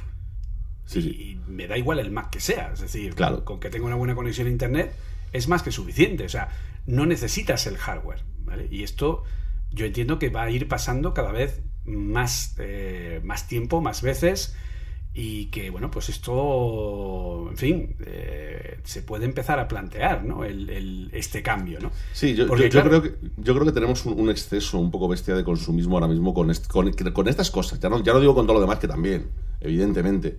Pero el problema es que, pues a lo mejor otras cosas que tenemos a nuestro alrededor, yo por ejemplo, ya sabéis que yo de ropa eh, gasto lo mínimo, yo unas camisetas y a mí dejadme en paz. Pero es verdad que a lo mejor de ropa no está este problema ahora mismo, o de otro tipo de productos. Pero la realidad es que en electrónica de consumo sí hay un problema. Entonces, si hay un problema y además lo juntamos con que estamos, digamos, teniendo una, ¿cómo te diría yo? Una, una tendencia, ¿no? Un- un- una normalidad que no viene a cuento, es decir, en la que estamos gastando verdaderas barbaridades en equipos que no necesitamos. Es decir, o sea, es, es que no es raro que cualquiera que sea medianamente friki le preguntes, ¿cuántos ordenadores tienes en casa? Haga así y te diga nueve. Y dices, pero ¿cómo vas a tener...? Eso no es muy complicado, ¿eh? Es decir, eh, cualquiera de los que nos estáis escuchando, si luego nos queréis dejar un mensaje en, en Twitter o lo que sea, nos lo comentáis. Es decir, estoy convencido de que no vais a ser uno ni dos. De decir, no, pues yo tengo cinco, pues yo tengo cuatro, yo tengo seis, yo tengo nueve. Es decir, es fácil que, sí, que eso suceda. es porque- fácil que haya un iPad por miembro de la familia. eh, Claro, es decir, iPad o, o tableta, O mira, me regalaron haya- un Chromebook y pues ahí está, porque estoy jugando con él. O mira, es que he cambiado esta, pero tampoco he quitado de medio esta otra. Es que Tengo es un NAS y ahora pues eh, voy a poner otro porque grabo ahí mi peliculita y Efectivamente, cosa. es decir, cada vez es más común que, que eso suceda y no, y no estamos en situación de que eso pueda pasar. Es decir, sobre todo como empieza a haber una restricción grande de semiconductores, eso no va a poder pasar. Porque claro, tú piensas una cosa, aquí hay una cosa que no hemos comentado y que hay que tener en cuenta, ¿no? Tú imagínate la situación, ¿vale? Tú imagínate la situación. Sale TSMC y le dice a... Y, le dice, vamos, básicamente al mercado, oye, eh, ya he llegado a mi conclusión. Mi conclusión es que este año no le suministro chips ni a Ford ni a Chevrolet. O sea, automáticamente llega el gobierno de Estados Unidos y le dice a Apple, deja de fabricar tus putos chips de mierda, que hoy necesitamos coches. O sea, ojo con, con eso, ¿eh? Porque aquí siempre al final acaba habiendo un intervencionismo por parte de los gobiernos que es inevitable.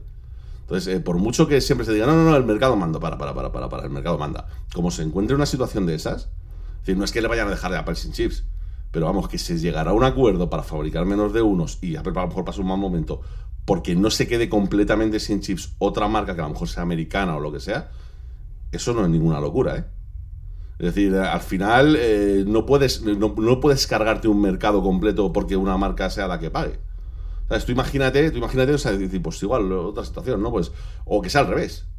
Que digan, no, no, mira, Apple es la menos rentable, fabricamos a todos menos Apple. Y te llega Biden y dice, pero tú estás loco. Mi empresa insignia, bonita, blanquita, brill- brillante, ¿me la vas a pagar? ¿Tú estás loco? No, ni de coña. O sea, veremos a ver cómo se resuelve eso, ¿eh? Eso, eso, eso tiene bastante más miga de la que se está planteando. Porque, claro, eh, es un problema global. Lo mismo puede pasar que haya, que haya roces entre Europa y Estados Unidos. Que resulta que lo, lo que no fabrican, pues eso es lo que habíamos comentado al principio, que digan, no hay más Volkswagen. Porque las centralitas de Bosch que utiliza Volkswagen ya mm, no se van a poder fabricar. Claro, te llega a Alemania y le dice a Estados Unidos, "Ay, arregla- por Dios, ayúdame a arreglar esto. O sea, es que me hundo, me hundo, es me hundo, desaparezco. Y eso ni siquiera le conviene tampoco a Estados Unidos, quiero decirte. O sea, que al final estamos todos globalizados. Ya hemos visto cómo tocas un país random del que ahora todo el mundo sabe mucho, pero nunca ha tener ni puta idea como es Ucrania, ¿sabes? Y vamos, no hay país que no esté afectado. O sea, por una cosa o por otra, todos tenemos un agujero por culpa de Ucrania. Es, es tal cual. O sea, por culpa de Ucrania, ¿entendés? por culpa de la situación, ¿no? No estoy diciendo que, que- que Ucrania es el culpable. Por culpa de la situación. Eh, es que esto es otro conflicto global bastante serio, ¿eh? Es que, a ver, a ver, ¿quién es el que se va a quedar con la China de a ti no te fabrico? Ojo, ojo con esto. Es que a, a mí me. O sea, me río. Me río porque me. Es una risa un poco nerviosa. Me río porque me preocupa. Porque vamos a tener, pues eso, es decir, vamos a ver noticias a lo mejor un poco feas de aquí a unos meses. Pero claro, aquí algunos se preguntará, ¿y por qué no hay más fábricas de semiconductores? ¿Por qué todo depende, por qué hay tanta dependencia de un gran fabricante como TSMC? ¿Por qué no puede haber fábricas de semiconductores en Estados Unidos o en Europa o en tal... Tú como, como industrial engineer que eres de pro, eh, ¿cuál- ¿cómo, cómo La, respondes eso de respuesta una es, manera dura, pero es muy fácil. Y es porque lo hemos provocado nosotros mismos. Porque somos muy listos, ¿vale? Es- Esto es así. Es decir, los- los- en general, los occidentales, si hay algo que somos, si hay algo que somos, es listos. Mucho, muchísimo. Mucho más que el resto del mundo. Siempre lo mires por donde lo mires. ¿Qué pasa? Pues que llegado a un primer punto, pues las fabricaciones se hacían un poco distribuidas. Es decir, hace, hace muchos años. Es decir, es verdad que también China tenía su punto de fabricación, pero se hacían en todos lados. Llega un punto en el que las grandes empresas dicen, oye, ¿por qué voy a estar yo fabricando aquí en Estados Unidos o en Europa o donde sea, ¿vale? En cualquier punto del mundo, cuando en China tenemos una dictadura estupenda, pero estupenda y maravillosa, en la que podemos fabricar lo mismo por la tercera o cuarta parte del precio. Entonces cogemos y desplazamos todo para allá. Y de repente nos damos cuenta de una cosa, decir, oye, tío, es que no solamente, no solamente eh, los chinos trabajan más barato, es que hay muchos chinos. O sea, ojo con el, con el detalle, ¿vale? No solo son más baratos, tío, es que hay A muchos. lot of chinos, chaval. A lot of chinos. Es decir, tú puedes hacer algo como Foxconn, que es una ciudad con 200.000 ingenieros. ¿Vale? Es decir, eso lo puedes hacer en ¿eh? China. Entonces, a alguien se le ocurre decir, oye, y si yo en vez de poner un microprocesador en. Vamos a poner un ejemplo tonto, ¿vale? En, en mi Mac. No solo voy a poner uno en mi Mac, voy a poner también uno de, de codificación, voy a poner uno de encriptación, le voy a poner un puto chip al mando a distancia, le voy a poner un puto chip al teclado, le voy a poner dos chips a la pantalla, le voy a poner... Claro, tú dices, pues, eh, oye, China, ¿eres capaz de fabricarlo? Yo digo, sí, claro. No, porque somos 1.200 millones de chinos. Pues, pues claro que lo podemos fabricar sin ningún problema, además al mismo precio. No, y empiezas con ese ritmo. Te acostumbras a ese ritmo que es el que tenemos y de repente eh, China dice, ¿sabes cuál es el problema ahora que tenemos? Tenemos un pequeño problema. Es que vuestro dinero ya no vale tanto. ¿Sabes? Es decir, antes, antes es verdad que, que la situación que teníamos y tal, vuestro dinero nos venía estupendo. Pero ahora mismo Europa, si estáis muertitos del asco. Yo quiero más dinero porque no me fío de, vuestro- de, de vuestros números. Porque tal y como estáis cayendo y tal, yo quiero más dinero. Y llega a Estados Unidos y dice lo mismo. Dice, oye, que sí, que muy bien, que llevamos unos pactos desde hace muchos años. Pero no os va muy bien, ¿eh? no sé si será por culpa mía, que puede ser, pero no os va demasiado bien, así que vamos a subir un poco el precio. Y no solo eso, sino que dice, ¿y sabes qué? Que estáis fabricando mucho. Y me estáis poniendo en peligro mis fabricaciones a futuro, que ya tengo yo compradas, porque, por el camino lo he hecho sin que os deis cuenta. Ya tengo yo compradas mis vinas y tal. Y voy a empezar yo a, a distribuirlas. Voy a empezar yo a decidir qué se fabrica y qué no se fabrica, porque aquí empieza a fabricarse un poco más de la cuenta. Y entonces llegamos a la situación actual. Situación actual en la que nosotros fuimos los que le dimos toda la fabricación a China, le dimos todas las facilidades. Encima, estuvimos, entre comillas, riéndonos de ellos. Pues bueno, pues ahora ha llegado el momento en el que la tortilla se ha dado la vuelta y nosotros no tenemos capacidad para fabricarlo. Porque esa es la clave, eso es lo que hay que entender. No es una cuestión de decir, bueno, pues ya está, a la mierda China. Montamos cinco fábricas en Europa, cuatro fábricas en Estados Unidos, dos en Brasil, que nos llevamos con ellos, que no veas de bien, y a fabricar. Eh, no, disculpa, te sigue faltando gente. Cuando decimos que hay muchos chinos, es que hay muchos chinos. Estamos hablando que tú juntas toda la población de, ¿cómo se llama esto? De Brasil, toda la población de Europa y toda la población de Estados Unidos y ni siquiera llegas a la mitad de la bueno, llegas a la mitad de la población de China. Entonces, claro, la cosa se complica. La cosa se complica y es y por eso pues, estamos llegando a esta situación. Es decir, una jugada de mercado a largo plazo malísima, horrible. Es decir, todo para claro, es decir, sí, siempre es una muy buena idea, ¿no? De que te fabriquen más barato, que te. Bueno, pues. A lo mejor no para todo. Ese, ha sido el error, ¿no? A lo mejor la ropa da un poco más igual. Pero cuando de repente el oro del mundo, que es a día de hoy el silicio, está en manos de otro país, pues ya no tiene tanta gracia, ¿no? Bueno, pues, desde mi punto de vista, decir, mi análisis es, básicamente ese, porque no solamente lo, he vivido, lo estoy viviendo, ¿no? En el mundo de los semiconductores, ha pasado también en el mundo de la industria, está pasando, ¿no? Es decir, que con la guerra de Ucrania mm, nos hemos cargado una de las cinco grandes fundiciones del mundo de aceros y la que hay liada es espectacular. ¿Y todo por qué? Pues porque antes se mandaban mucho, había, había muchas más eh, fundiciones que se hacían en Europa, en Estados Unidos y. Al final esas han desaparecido, ha quedado la de Estados Unidos, las de Canadá, China, eh, Ucrania y Rusia. Son realmente los sitios donde se hacen grandes fundiciones. Eh, has- te has cargado una de ellas, que en este caso es Ucrania, pues ahora tienes que repartir entre las otras. Eh, Estados Unidos y, y, ¿cómo se llama esto? Y Canadá no tienen capacidad para aumentar más su producción. Pues los únicos que pueden absorberlo son China y Rusia. Pues están metidos en manos de China y Rusia. En este caso, en, en Rusia no puedes, porque no, no puedes hacer negocio con ellos. Te quedas única y exclusivamente con China. China se acaba de quedar también con la mayoría del negocio de las. como con la mitad más o menos del negocio de las fundiciones del mundo. Claro, es que es que es lo que pasa. Es que. Sea, que vienen los chinos, nos comen los chinos. Esto ¿Sabes? es, esto es el chiste de aceros, pero no se hacen. Eh, Sí, efectivamente, efectivamente. Es complicado, es, es una situación muy complicada. Es una situación muy complicada y que por eso te digo, es decir, yo para mí si me preguntas, ¿no? Desde un punto de vista, eh, puedo decir que le, ya le he dado muchas vueltas porque me han obligado. Y dirás, ¿cómo que te siguen los directos? En cada directo me obligan a reflexionar sobre esto. Yo solamente veo, yo, yo solamente veo una salida realista a esto, ¿eh? Y es que nuestro consumo de todo este tipo de cosas baje de forma espectacular. Es decir, que normalicemos el consumo a algo mucho más normal para poder dar tiempo a decir, oye, que si hacemos unas fábricas fuera de China, que no solo haya China, sino que también en otros puntos del mundo, tengamos capacidad de fabricación. Es decir, que donde ahora mismo se fabrican 20 chips, se fabrique uno. Entonces, a lo mejor sí tenemos una opción. Pero como sea con el nivel que tenemos ahora mismo de que es que de verdad, o sea, mira a tu alrededor, encuentra algo que no tenga un chip. O sea, es que es muy complicado, ¿eh? O sea, es que realmente es muy difícil. Eh, con esta situación no, no lo mantenemos. No lo mantenemos ni de coña. 242 millones de iPhones se vendieron en el año 2021. Ah, Yo, yo haría una pregunta realista, ¿no? De esos cu- 242 millones, ¿cuántos han sido por un motivo real? Que se te ha roto el anterior, que mm, te lo han robado, que necesitabas cambiar porque tenías 6 años.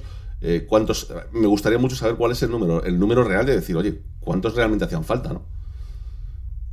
Es que ese es el problema. Que muchas veces decimos, no, no, que si yo tengo dinero me lo compro. Sí, sí, está muy bien, pero es que no nos estamos dando cuenta de que hay ciertos recursos que son muy limitados. Y como se limitan mucho más, a lo mejor no es tan gracioso. ¿Sabes?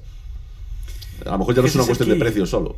Claro, ese es el kit. Yo muchas veces eh, en mis directos eh, intento hacer filosofía, ¿no? De, de intentar que la gente valore lo que tiene, ¿no? O sea, es como hay gente que de pronto te dice, no, es que, pues como yo, ¿no? Eh, Yo tengo un iPhone 12, ¿no?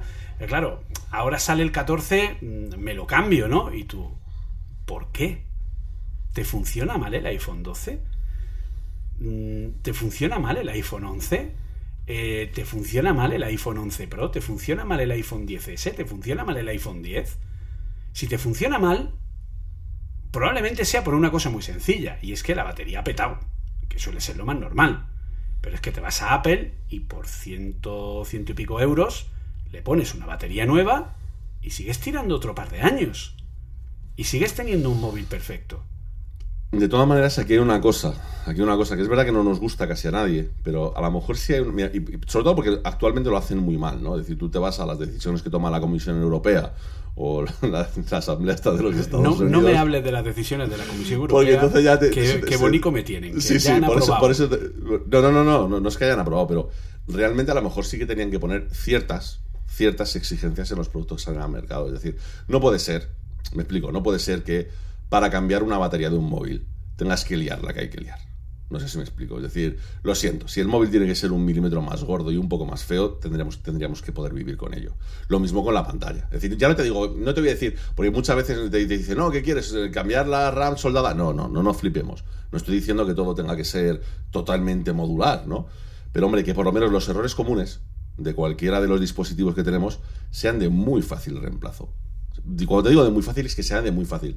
Sobre todo para que no haya nadie que se plantee, porque es que el problema es que muchas veces eh, yo tengo, tengo una conocida, ¿no? Que le pasó, es decir, que tenía un Xiaomi, tenía muy poco tiempo, tuvo un problema con la batería justo al salir, al salir de garantía, tuvo un, se le infló y tal.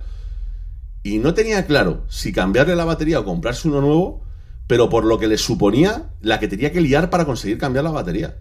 Que sí, que tienes un Xiaomi oficial, que tal, pero no veas la que te lían, que te lo mandan, que luego te dicen, luego tienes que confirmar no sé qué. Es decir, es cambiar una batería.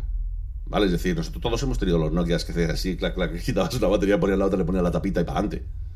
Entonces, entonces, a lo mejor, eso sí es una cosa en la que habría que hacer una pequeña intervención de decir, no, vamos vamos a sentarnos un momento y vamos a ver según qué productos, qué partes deberían poderlas cambiar el propio usuario sin problema.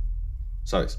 Te insisto, no te digo todo, porque no todo es posible, pero oye, si hay que sacrificar un pequeño, muy pequeño porcentaje de innovación, hay que sacrificar un pequeño porcentaje de diseño y demás, para que la situación sea sostenible, pues habrá que hacerlo. Es decir, es que, es que insisto que yo creo que mucha gente no es consciente de que no tenemos una situación bonita por delante.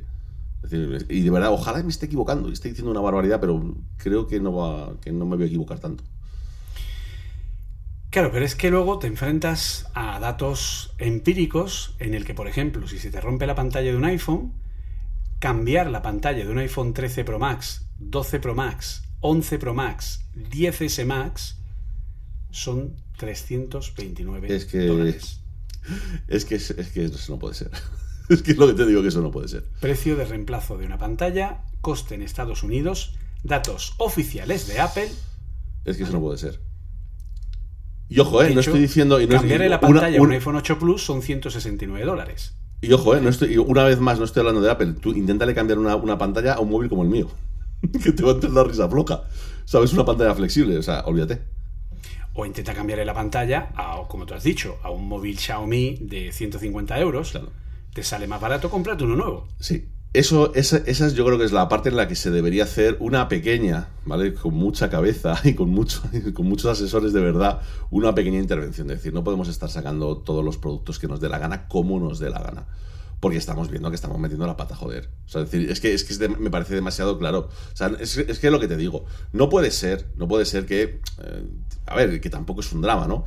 Mi padre conserva su MacBook Air de 2011 y está perfecto, macho. Está perfecto ese, ese MacBook Air.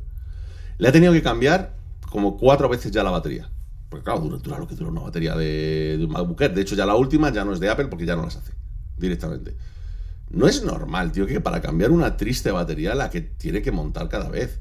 Y eso que ni siquiera es de las más complicadas, pero van pegadas, van tal. Dices, hombre, seamos un poco más, no sé, decir, tío, que, que el ordenador se abra con ocho tornillos, como toda la vida de Dios, y que quitar la batería sea quitar una, colocar otra y se acabó. O sea, o sea, mm, y si por ello tenemos que perder. Y, ¿El qué? Como hacemos con el Nokia. como hacemos con el Nokia. Es decir, es que es un poco lo suyo, ¿no? Es decir, o como, por ejemplo, en las versiones, yo me acuerdo, el, el MacBook, el blanquito, que tú girabas con las monedas, sacabas la batería, colocabas una nueva y se acabó.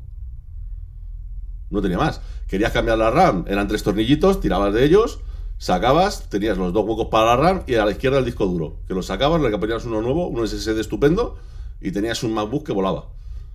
Joder, yo no te digo más que eso, no te estoy diciendo que le puedas cambiar hasta la última tecla. Ya sabemos que no, hombre, tampoco hay que fliparse.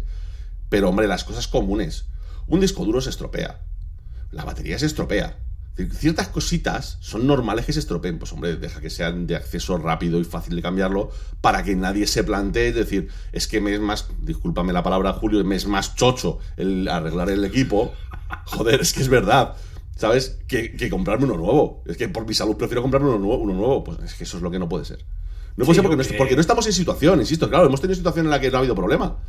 Pero, señores, llegamos a la frenada. Es decir, es que esto ya no, ya no podemos seguir haciéndolo igual. Por lo menos en los próximos años. No sabemos si la situación luego cambia radicalmente. Resulta que se encuentra una mina en no sé dónde. Que no sé cuántos chinos han decidido que se van a vivir todos a Finlandia y tenemos la fábrica en Finlandia. Eso no lo sabemos. ¿Vale? Pero tal y como está ahora mismo la situación, eh, para mí las, las soluciones son pocas. Es decir, es empezar a aprovechar un poco lo que tenemos. Es decir, que la fabricación no sea tan, tan, tan, tan, tan continua. Y que no todo lleve una tecnología tan bestial.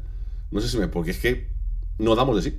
El problema es que no damos A de lo sí. mejor te encuentras un, como me pasa a mí, que el Mac Studio tiene dos puertos de disco SSD, pero como la controladora SSD forma parte del chip y eso es solamente almacenamiento en bruto y está firmado digitalmente con la huella del tal de no sé qué, pues eh, le, le cambias el chip y no sirve. O sea, tiene que ser que Apple te haga el mantenimiento, es decir, que lo lleves a Apple, que Apple te ponga un nuevo chip y que le haga una restauración a nivel de fábrica para firmar ese chip con la BIOS del propio equipo.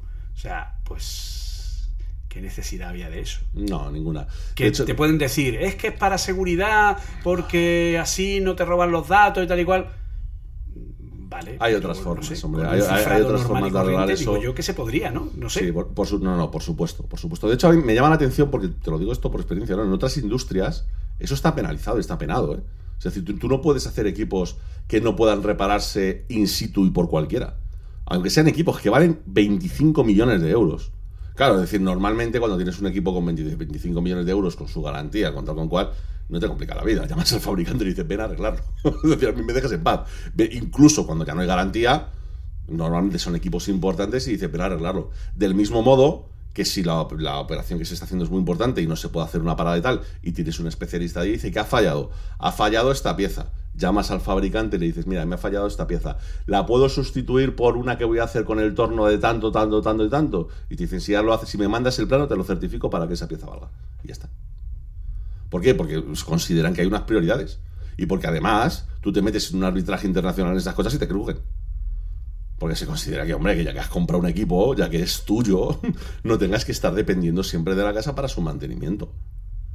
Es decir, es que sería un poco lo mínimo, ¿no? Es decir, es decir, es como, joder, con todo el rollo que se ha montado con el USB-C para arriba y para abajo. Que, si podemos filosofar lo que queramos, si todos sabemos que es más cómodo el USB-C, ¿por qué pollas no lo, han cambiado hace 10 años? Que es lo que tenían que haber hecho. Es decir, pero, no, Apple, todos, dejadme en paz ya de que todavía te encuentras aparatos por ahí que se venden con el micro USB, que dices, ¿pero por qué?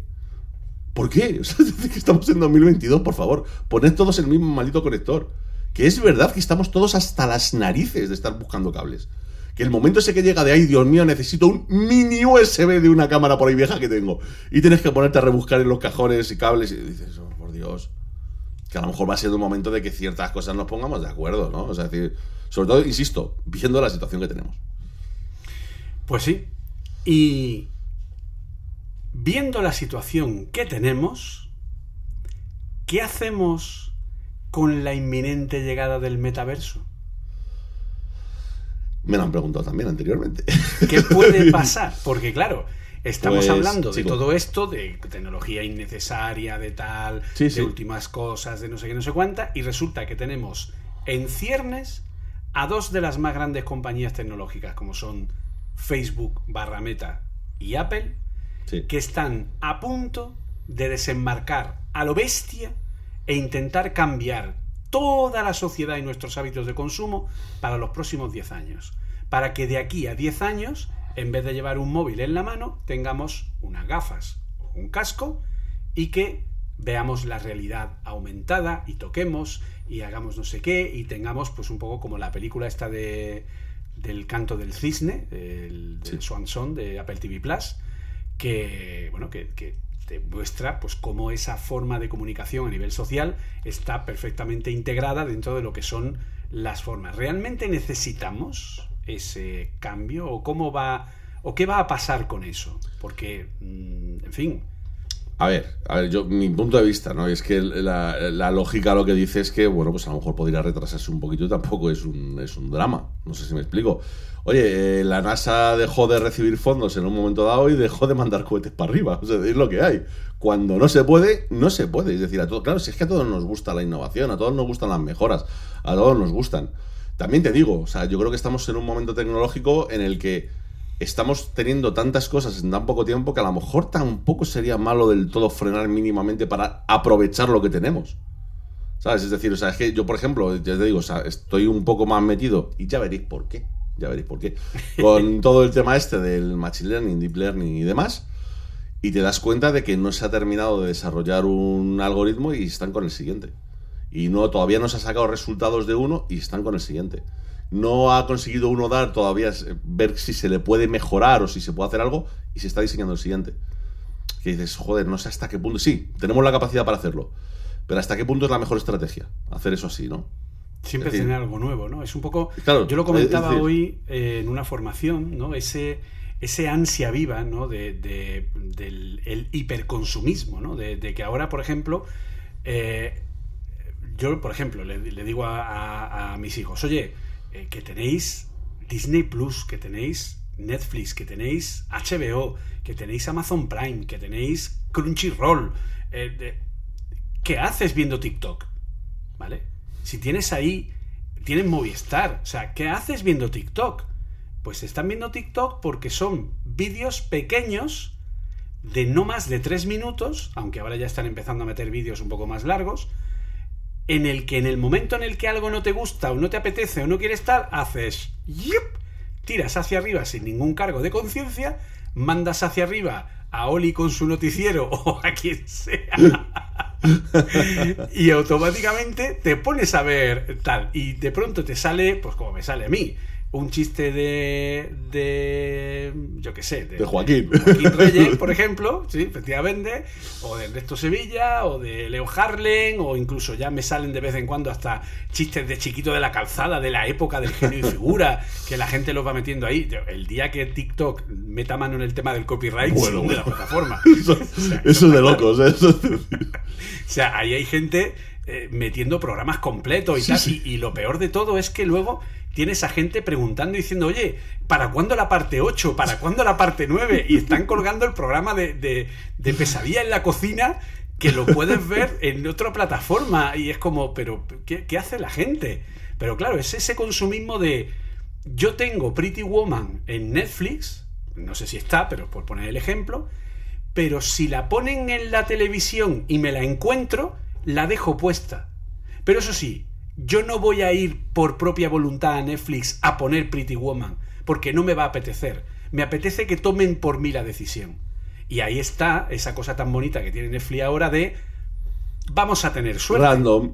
Random, o sea, Random. ponme algo. Es- sí, la, verdad es que, a eso mí no te- me apetece. es de las cosas más maravillosas que he visto introducir en una compañía. Es decir, eh, ante la duda, pon lo que tú quieras. Yo estaba igual. Yo me lo cojones. Yo me lo trago igual. Es, es- eso es maravilloso. Eso es y que maravilloso. automáticamente, si no me gusta, cojo y digo, "Pff, venga, fuera, a tomar por saco. Y luego, lo que es el que a mí, yo es que soy muy viejo para eso, lo siento, pero a mí me, me pone de los nervios el famoso saltar intro. Siguiente episodio. Eh, no sé qué, y es como, ¿de verdad? O sea, yo estoy de. O sea, por ejemplo, yo eh, cuando veía Juego de Tronos, ¿vale? Qué, qué lástima que la cancelaran en la temporada 6. Pues eh, él tenía. Veía la, la, aplica- la- veía la serie y mi momento favorito, entre comillas, era cuando le daba al play y sonaba lo de HBO, el que sale ahí como la de esta, y empezaba el y era como el momento de venga, vamos, vamos a por ello, tal, y, disfrutarlo, ¿no? Ahora estoy, por ejemplo, porque en su momento vi la primera temporada de, Westworld, pero luego al final no, no, no continué, y ahora que han puesto la, la cuarta, pues empecé en vacaciones a ver de nuevo la primera temporada, qué puñetera maravilla de serie, eh, y ahora estoy viendo la, la segunda, más o menos, que voy por la mitad. Entonces, igual, mi momento, mi momento de entrar en ese mundo es el sonido de HBO y es el tema de Ramin Djawadi. Y ver, pues eso, el, el piano tocando solo, tal y cual. O sea, es como mi ritual, ¿no? Igual, yo ahora estoy viendo, por ejemplo, The Orville, que la están poniendo ahora la nueva temporada en Disney Plus, que es- está siendo una auténtica pasada. Por favor, si no veis The Orville en Disney Plus, no sabéis lo que os estáis perdiendo. Y, eh, y entonces, bueno, pues mi, mi momento mágico es cuando ya te han, te han puesto la introducción de 3, 4, 5 minutos, ver los créditos de inicio con el tema de Bruce Broughton. Y ese momento es como, ah, ahora es cuando me meto en el... Pero siempre es el saltar intro, plop, para que tal. Y siguiente episodio. Y mi hijo lo hace. Mi hijo empieza, el otro día lo veo que estaba viendo la, la pelista de Creed, la de la, esta que sale Rocky, eh, de Stallone, Sí. y estaba en el final, no sé qué, tal, no, porque ha ganado, tal, no sé qué, papá, pipí, pa, pa, pa, pa, pa. y de pronto ya deja de verla, y digo, ¿ya has terminado? Y dice, sí, sí, y le digo, ¿y los créditos finales? Y me mira sonriendo, porque claro, su padre es de los que se quedan hasta el final que salen los dobladores, ¿vale? Y, y- y de hecho me da un coraje terrible cuando veo Netflix o veo Disney Plus o veo lo que sea, porque te ponen la ventana en pequeñito y te pone mm, tráiler de no sé qué, o na- 10 segundos, 9, 8, y, y está bus- ¿Dónde está el mando? ¿El mando? ¿Dónde está? Para quitarlo, para que no te salte, porque yo quiero ver los créditos finales. Pero yo soy el viejo de turno, ¿vale? Pero la gente hoy día es gente que salta los créditos, salta, salta. Coño, es que saltan hasta los créditos de Stranger Things. Me cago en la leche, que son 30 segundos de música. Por favor, no tienes 30 segundos en tu vida para oír el maravilloso tema ambiental de los años 80 sintetizador y meterte en el mundo del Upside Down, por favor. No tienes tiempo para oír 30 segundos de los créditos iniciales. No, la gente le da a saltar intro. Y, es como, de verdad, y, y de hecho incluso gente que ya es lo que me vuelve loco, que se ve la serie a, a 1,5x o a 2.0x y dicen, Sí. pero estamos locos. Julio, Pero de verdad. Julio, Julio, tú me has escuchado a mí hablar, ¿verdad? Tú me has escuchado en mis noticieros y tú me has escuchado en mis podcasts. Sí, claro. Creo que no soy una persona que habla despacio. De hecho, a veces me atropello a mí mismo porque hablo muy deprisa. Hay gente que presume de escucharme a 2x. Y a mí, Vale. Y dices, ¿pero qué me estás contando? es decir, no paro de hablar, tío. Y encima de todo, se aprovechan de que como yo soy locutor, pues claro, se me entiende bien y me ponen a 2X y más o menos me siguen. Digo, ya, pero es que no es lo mismo Apple Coding que Papá Pitufo Coding. O sea, no me jodas. Pero aún así, lo escuchan de esa manera y todavía un podcast puedes decir, venga, va, aceptamos barco. Si al final Sí, te has no, quedado con el es- estoy mensaje, de acuerdo. Pero una película, una serie, no, tío. Pero una película, una serie, tío, es como de verdad. No, no, no. O sea, no lo entiendo. Yo, yo solamente hay dos situaciones en las que admito el, do- tres situaciones en las que admito el 2X. Una, cuando te envían un telegrama a algún familiar muy pesado y quieres enterarte de lo justo y necesario, ¿vale? Eso es fundamental. Otra, algún podcast por ahí que diga, venga, va, ese, ese ponlo más rápido porque si no, no termino. Y otra, algunos tutoriales por ahí que hay en YouTube que dices, mira, yo no necesito siete horas, con tres vamos bien. Sí, eh, en eso estoy de acuerdo. Yo eso- he eso- visto para mí esas son mis tres, mis, mis tres salvedades, pero es verdad que para una serie, una película, yo no. O sea, conmigo que no cuenten. Pero hay gente que lo hace. Y Ya, ya, ya. "Pero, tío". No, no, sí, sí, está claro. está claro. Entonces, claro, ese hiperconsumismo, porque, como te digo, o sea, prefieren ver TikTok, entonces le dices, joder, es que tienes aquí y tal. Ya, pero es que, o sea, yo, de chico, habría matado Joder. 10 veces por tener todo lo que tenemos hoy día a golpe de mando. Y sin embargo, es como que, es que no hay nada que ver. Pero ¿cómo que no hay nada que ver? Y enseguida es como. Y, claro, de pronto te estrenan. eh, pues eso, Stranger Things, por ejemplo. Y la gente es como. Venga, binge watching. Ahí. y me lo como en 0,3. Venga, ya. ¿Y cuándo estrenan la siguiente? Pero, tío, chaval. A ver, que te lo acabas de comer con papas fritas. Espérate, que hay que cultivar. Hay que arar la tierra. Cultivar nuevas patatas. Que espere a que crezcan. Que. ¿Sabes? O sea, recogerla, lavarla, llevarla desde producción, ponerlas con aceite, que las patatas no se hacen en... Es que yo voy al supermercado, cojo una compra de una bolsa de, de patatas congeladas y ya tengo patatas fritas. Ya, coño, pero para tener eso ha tenido que pasar un proceso. Es lo que hemos hablado antes. Ya no es cuestión de dinero, es cuestión del tiempo que se tarda en hacer algo. Pero yo, tú entras en Instagram, por, por poner un ejemplo, están anunciando la nueva temporada de Cobra Kai, que acaban de, estrenarla, por ejemplo, ¿vale? Cuando estrenaron la cuarta. Y el, al día siguiente ya. ¿Y para cuándo la quinta? ¿Cuándo, la quinta? ¿Cuándo- Y tú, hostia, espérate, que tendrán que escribirla y producirla. Pero al final nos hemos convertido en un. en una ansia tan viva que incluso estamos cambiando los modelos de negocio de una manera inconsciente, que es un poco lo que tú comentabas el otro día que le ha pasado a Disney con Lightyear. Sí. El problema de Lightyear, señores, no es que haya una escena de literalmente 5 segundos, no creo que llegue a 5 segundos, Ah, donde dos mujeres se dan un beso. No, no, no, no, señores, ese no es el problema. Porque ya había una escena en Eternos donde dos hombres se daban un besito. ¿Vale? Y esto, bueno, pues sí, que es una película de animación. Vale, te lo compro. ¿Vale? Puedes estar o no de acuerdo, puedes pensar lo que sea. Somos libres de pensar lo que sea. Pero el problema que ha tenido Lightyear a nivel de taquilla no es las dos mujeres dándose un beso. Porque las dos mujeres dándose un beso se ha sabido después del estreno. Y eso puede influir, que no digo que no, a partir de la semana o dos semanas desde el estreno, cuando se empieza a sacar la noticia y la gente empieza a saber que ahí hay una escena que a lo mejor, según su forma de pensamiento, su forma de ver la vida, a ellos no les parece apropiado que Disney haga eso. Y entonces no quieren llevar a sus hijos. Oye, pues muy bien, eres libre de tomar las decisiones que consideres, ¿vale? Yo no las entiendo, porque, en fin, no me parece que sea para ponerse así, pero bueno, cada uno, insisto, es libre. Pero repito, el problema de la IGR no es las dos mujeres dándose un beso. El problema es que la IGR no funcionó desde el primer momento. ¿Vale? Y no funcionó desde el primer momento porque yo, hace este fin de semana, me he visto Doctor Strange en el multiverso de la locura en Disney Plus, estrenada el 2 de mayo de 2022. Y un mes y medio después, ya podía verla en streaming. Que para mí es maravilloso. Pero, ¿por qué la gente ha ido a ver Doctor Strange al cine y le ha importado bien poco que se estrenara 45 días después? Porque vas al cine para no comerte el spoiler. Porque vas al cine para que no te cuenten que sale X, Y o Z. Para que no quedarte fuera. Eso típico que hay de socialización en el que tú no te quieres quedar fuera de las conversaciones, ni quieres comerte spoilers. Entonces, la gente va al cine a ver la peli de Marvel porque no se quiere comer el spoiler. Pero Lightyear te da igual el spoiler.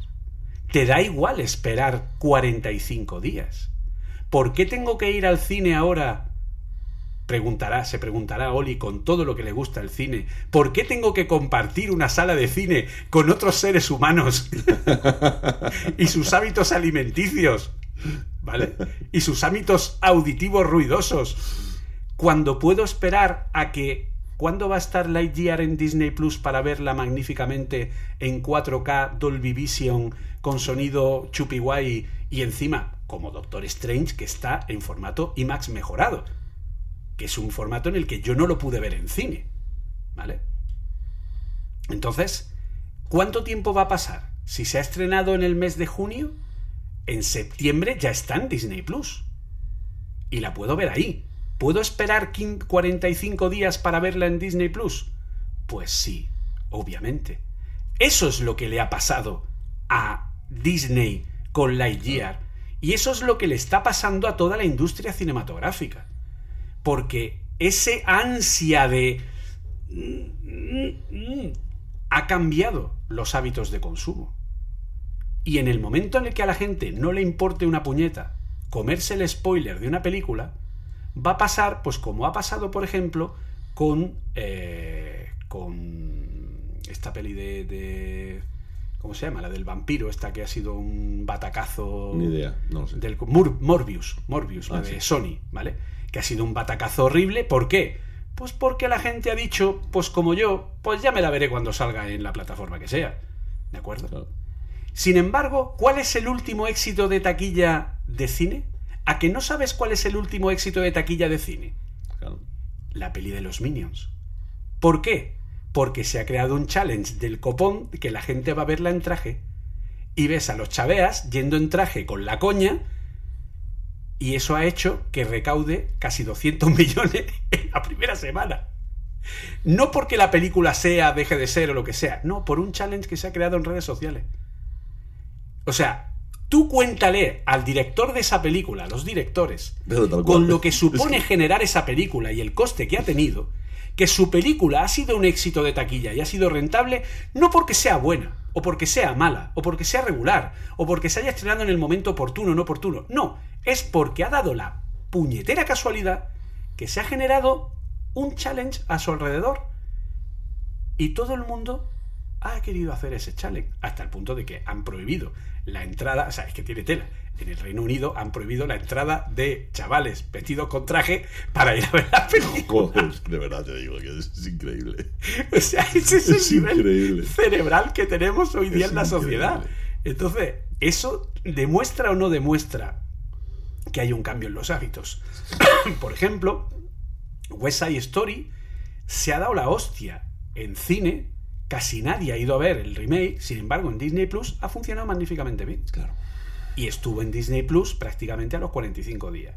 Ahora, hoy nos hemos levantado con las imágenes de la sesión de grabación de la última película que teóricamente van a hacer juntos Spielberg y Williams, ¿vale? Porque Williams ya se retira, que es eh, Fabelmans, creo que se llama. Es una especie de eh, película semi-autobiográfica de Spielberg y tal, es un drama, eh, tal, no, no es algo que sea de, de blockbuster ni nada parecido. Esa película, ¿quién va a ir a verla al cine? Pues prácticamente nadie. Porque al final, pues eso, o sea, terminaremos, y esto ya lo hemos contado alguna vez. Spielberg y Lucas, hace más de 10 años en un foro, hablaron de que el cine iba a pasar lo que está pasando ahora.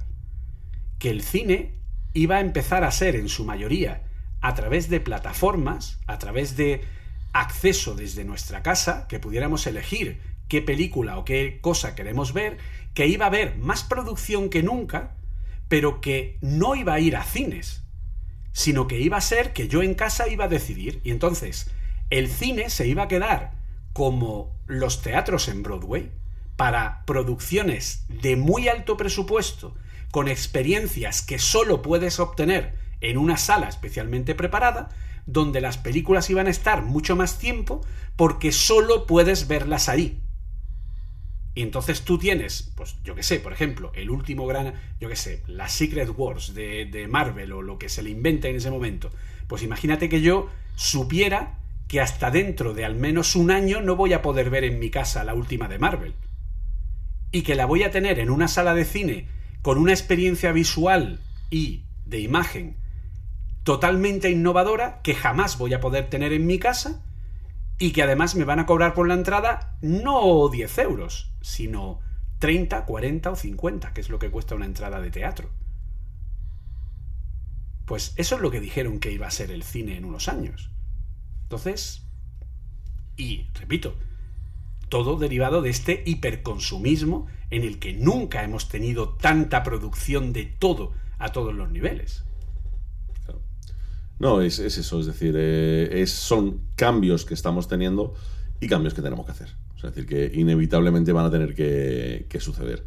Así que, bueno, pues eh, supongo que en unos años, eh, en un año, tampoco va a hacer falta mucho más, veremos exactamente por dónde va el tema. Es decir, porque al final, tú fíjate que hemos empezado hablando de, la keynote y hemos acabado hablando de esto, todo conectado por la situación real que tenemos ahora mismo en el, en el mundo, ¿no? a, nivel, a nivel económico, que está marcando realmente lo que está sucediendo prácticamente en todo. Es decir, desde en Apple, con, su, con las presentaciones o no presentaciones que hayan hecho, a en los cines, en lo que podemos comprar, en lo que no podemos comprar. La situación está cambiando, está cambiando y yo creo que tenemos que mentalizarnos eh, de ello pues, eh, lo antes posible. Exacto. Así que nada, pues eh, como solemos decir normalmente, poco más. ¿vale? Poco más. Poco más. Hemos dado, como ha dicho Oliver, todo un recorrido por arriba, por abajo, por en medio, para adentro, para afuera. Hemos repasado ¿no? a nivel social esta situación actual, pues como ha dicho, empezando por la WDC, pero viendo cómo todo está conectado, cómo todos los puntos se van conectando y cómo al final como sociedad tenemos que empezar un poco a pues a evolucionar, ¿no? A, pensar Sí. que tampoco podemos olvidar que no hace demasiado si te contaban que iba a haber una pandemia mundial que nos iba a tener encerrados en casa varios meses, hubieras pensado que estabas hablando de una película. Y lo hemos vivido. Y hemos salido de ello. Y, en fin, y lo que nos queda por ver. Yo estoy esperando todavía a los marcianos. Yo creo que es lo que queda. Hemos tenido volcán, Lo, lo- lo hemos tenemos tenido cerca, nieve. lo tenemos muy cerca. Están- los marcianos están ahí a la Hombre, vuelta. el, el- Elon Musk está haciendo esfuerzos ¿eh? para, para que todo esto Pues suceda. Elon Musk está haciendo esfuerzos para repoblar la Tierra, ¿no? Eso también, eso, eso, eso también. Pero vamos, que en general con las... O sea, yo te digo una cosa, ¿eh? Muchas gracias desde aquí a Elon Musk que me daba al menos una noticia diaria para poder contar Bueno, por las hoy, mañanas. eh, hoy he abierto el Twitter y Es ponía espectacular, eh, iremos a iremos a Marte y esta generación lo verá, ¿no? Algo Sí, así, sí, es lo que- sí, sí. Es lo que ha puesto, ¿no? Ahora... Sí, eso, eso después de haber estado nueve días completamente ausente, con todo el mundo preocupado, incluso alguno pensando que estaba muerto, y aparecer de forma espontánea en una foto con el Papa y los hijos. Y dices, ¿vale? Hola. ¿Cómo, cómo es esto exactamente? ¿Qué es lo que está pasando aquí? Es maravilloso. Yo de verdad que quiero mucho a Elon por eso, tío, porque me da una cantidad de contenido que no sé ni cómo gestionarlo, macho. Es, es maravilloso. Yo hoy he visto el. Esto no es spoiler, ¿vale? El último episodio de, de Miss Marvel y me ha hecho mucha gracia porque eh, tiene puesto el chico científico, tiene puesto un póster de Nikola Tesla en la en su cuarto y llega un chaval le dice ah veo que también te molan los coches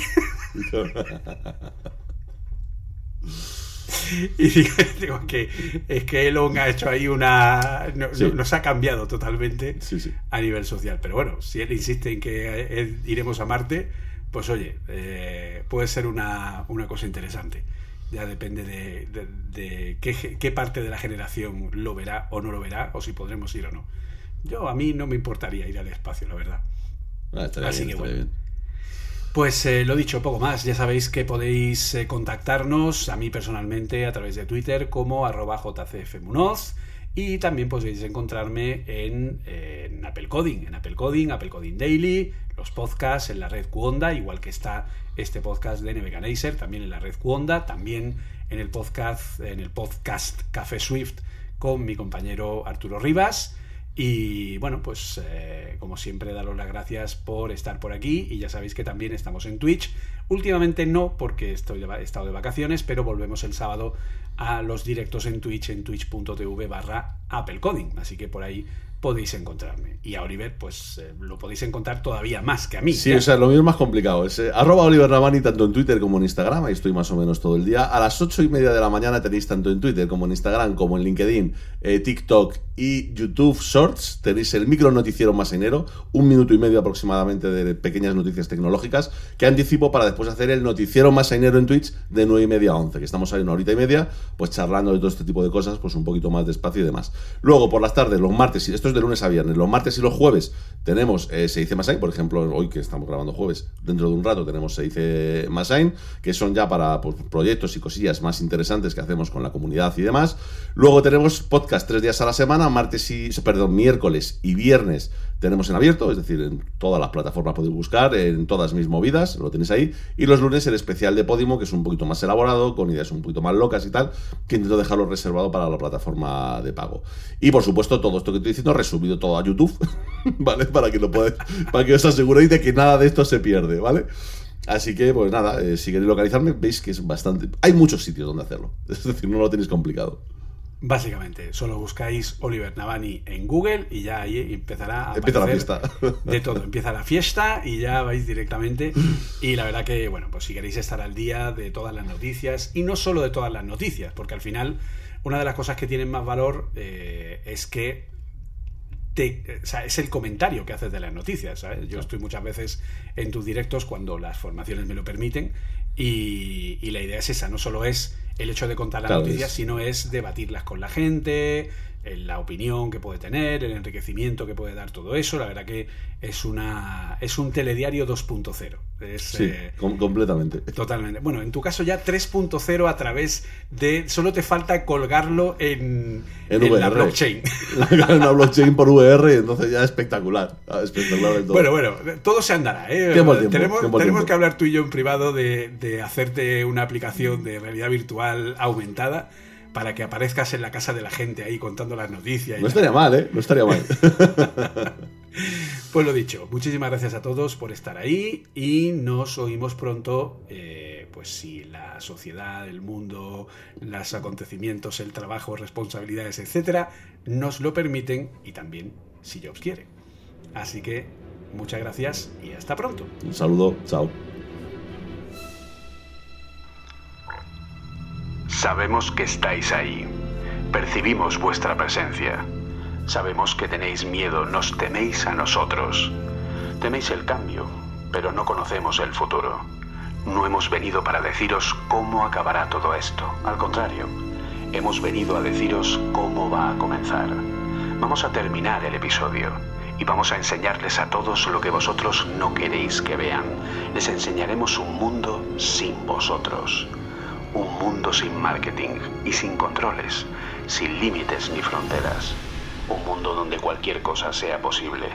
Lo que hagamos después es una decisión que dejo en vuestras manos.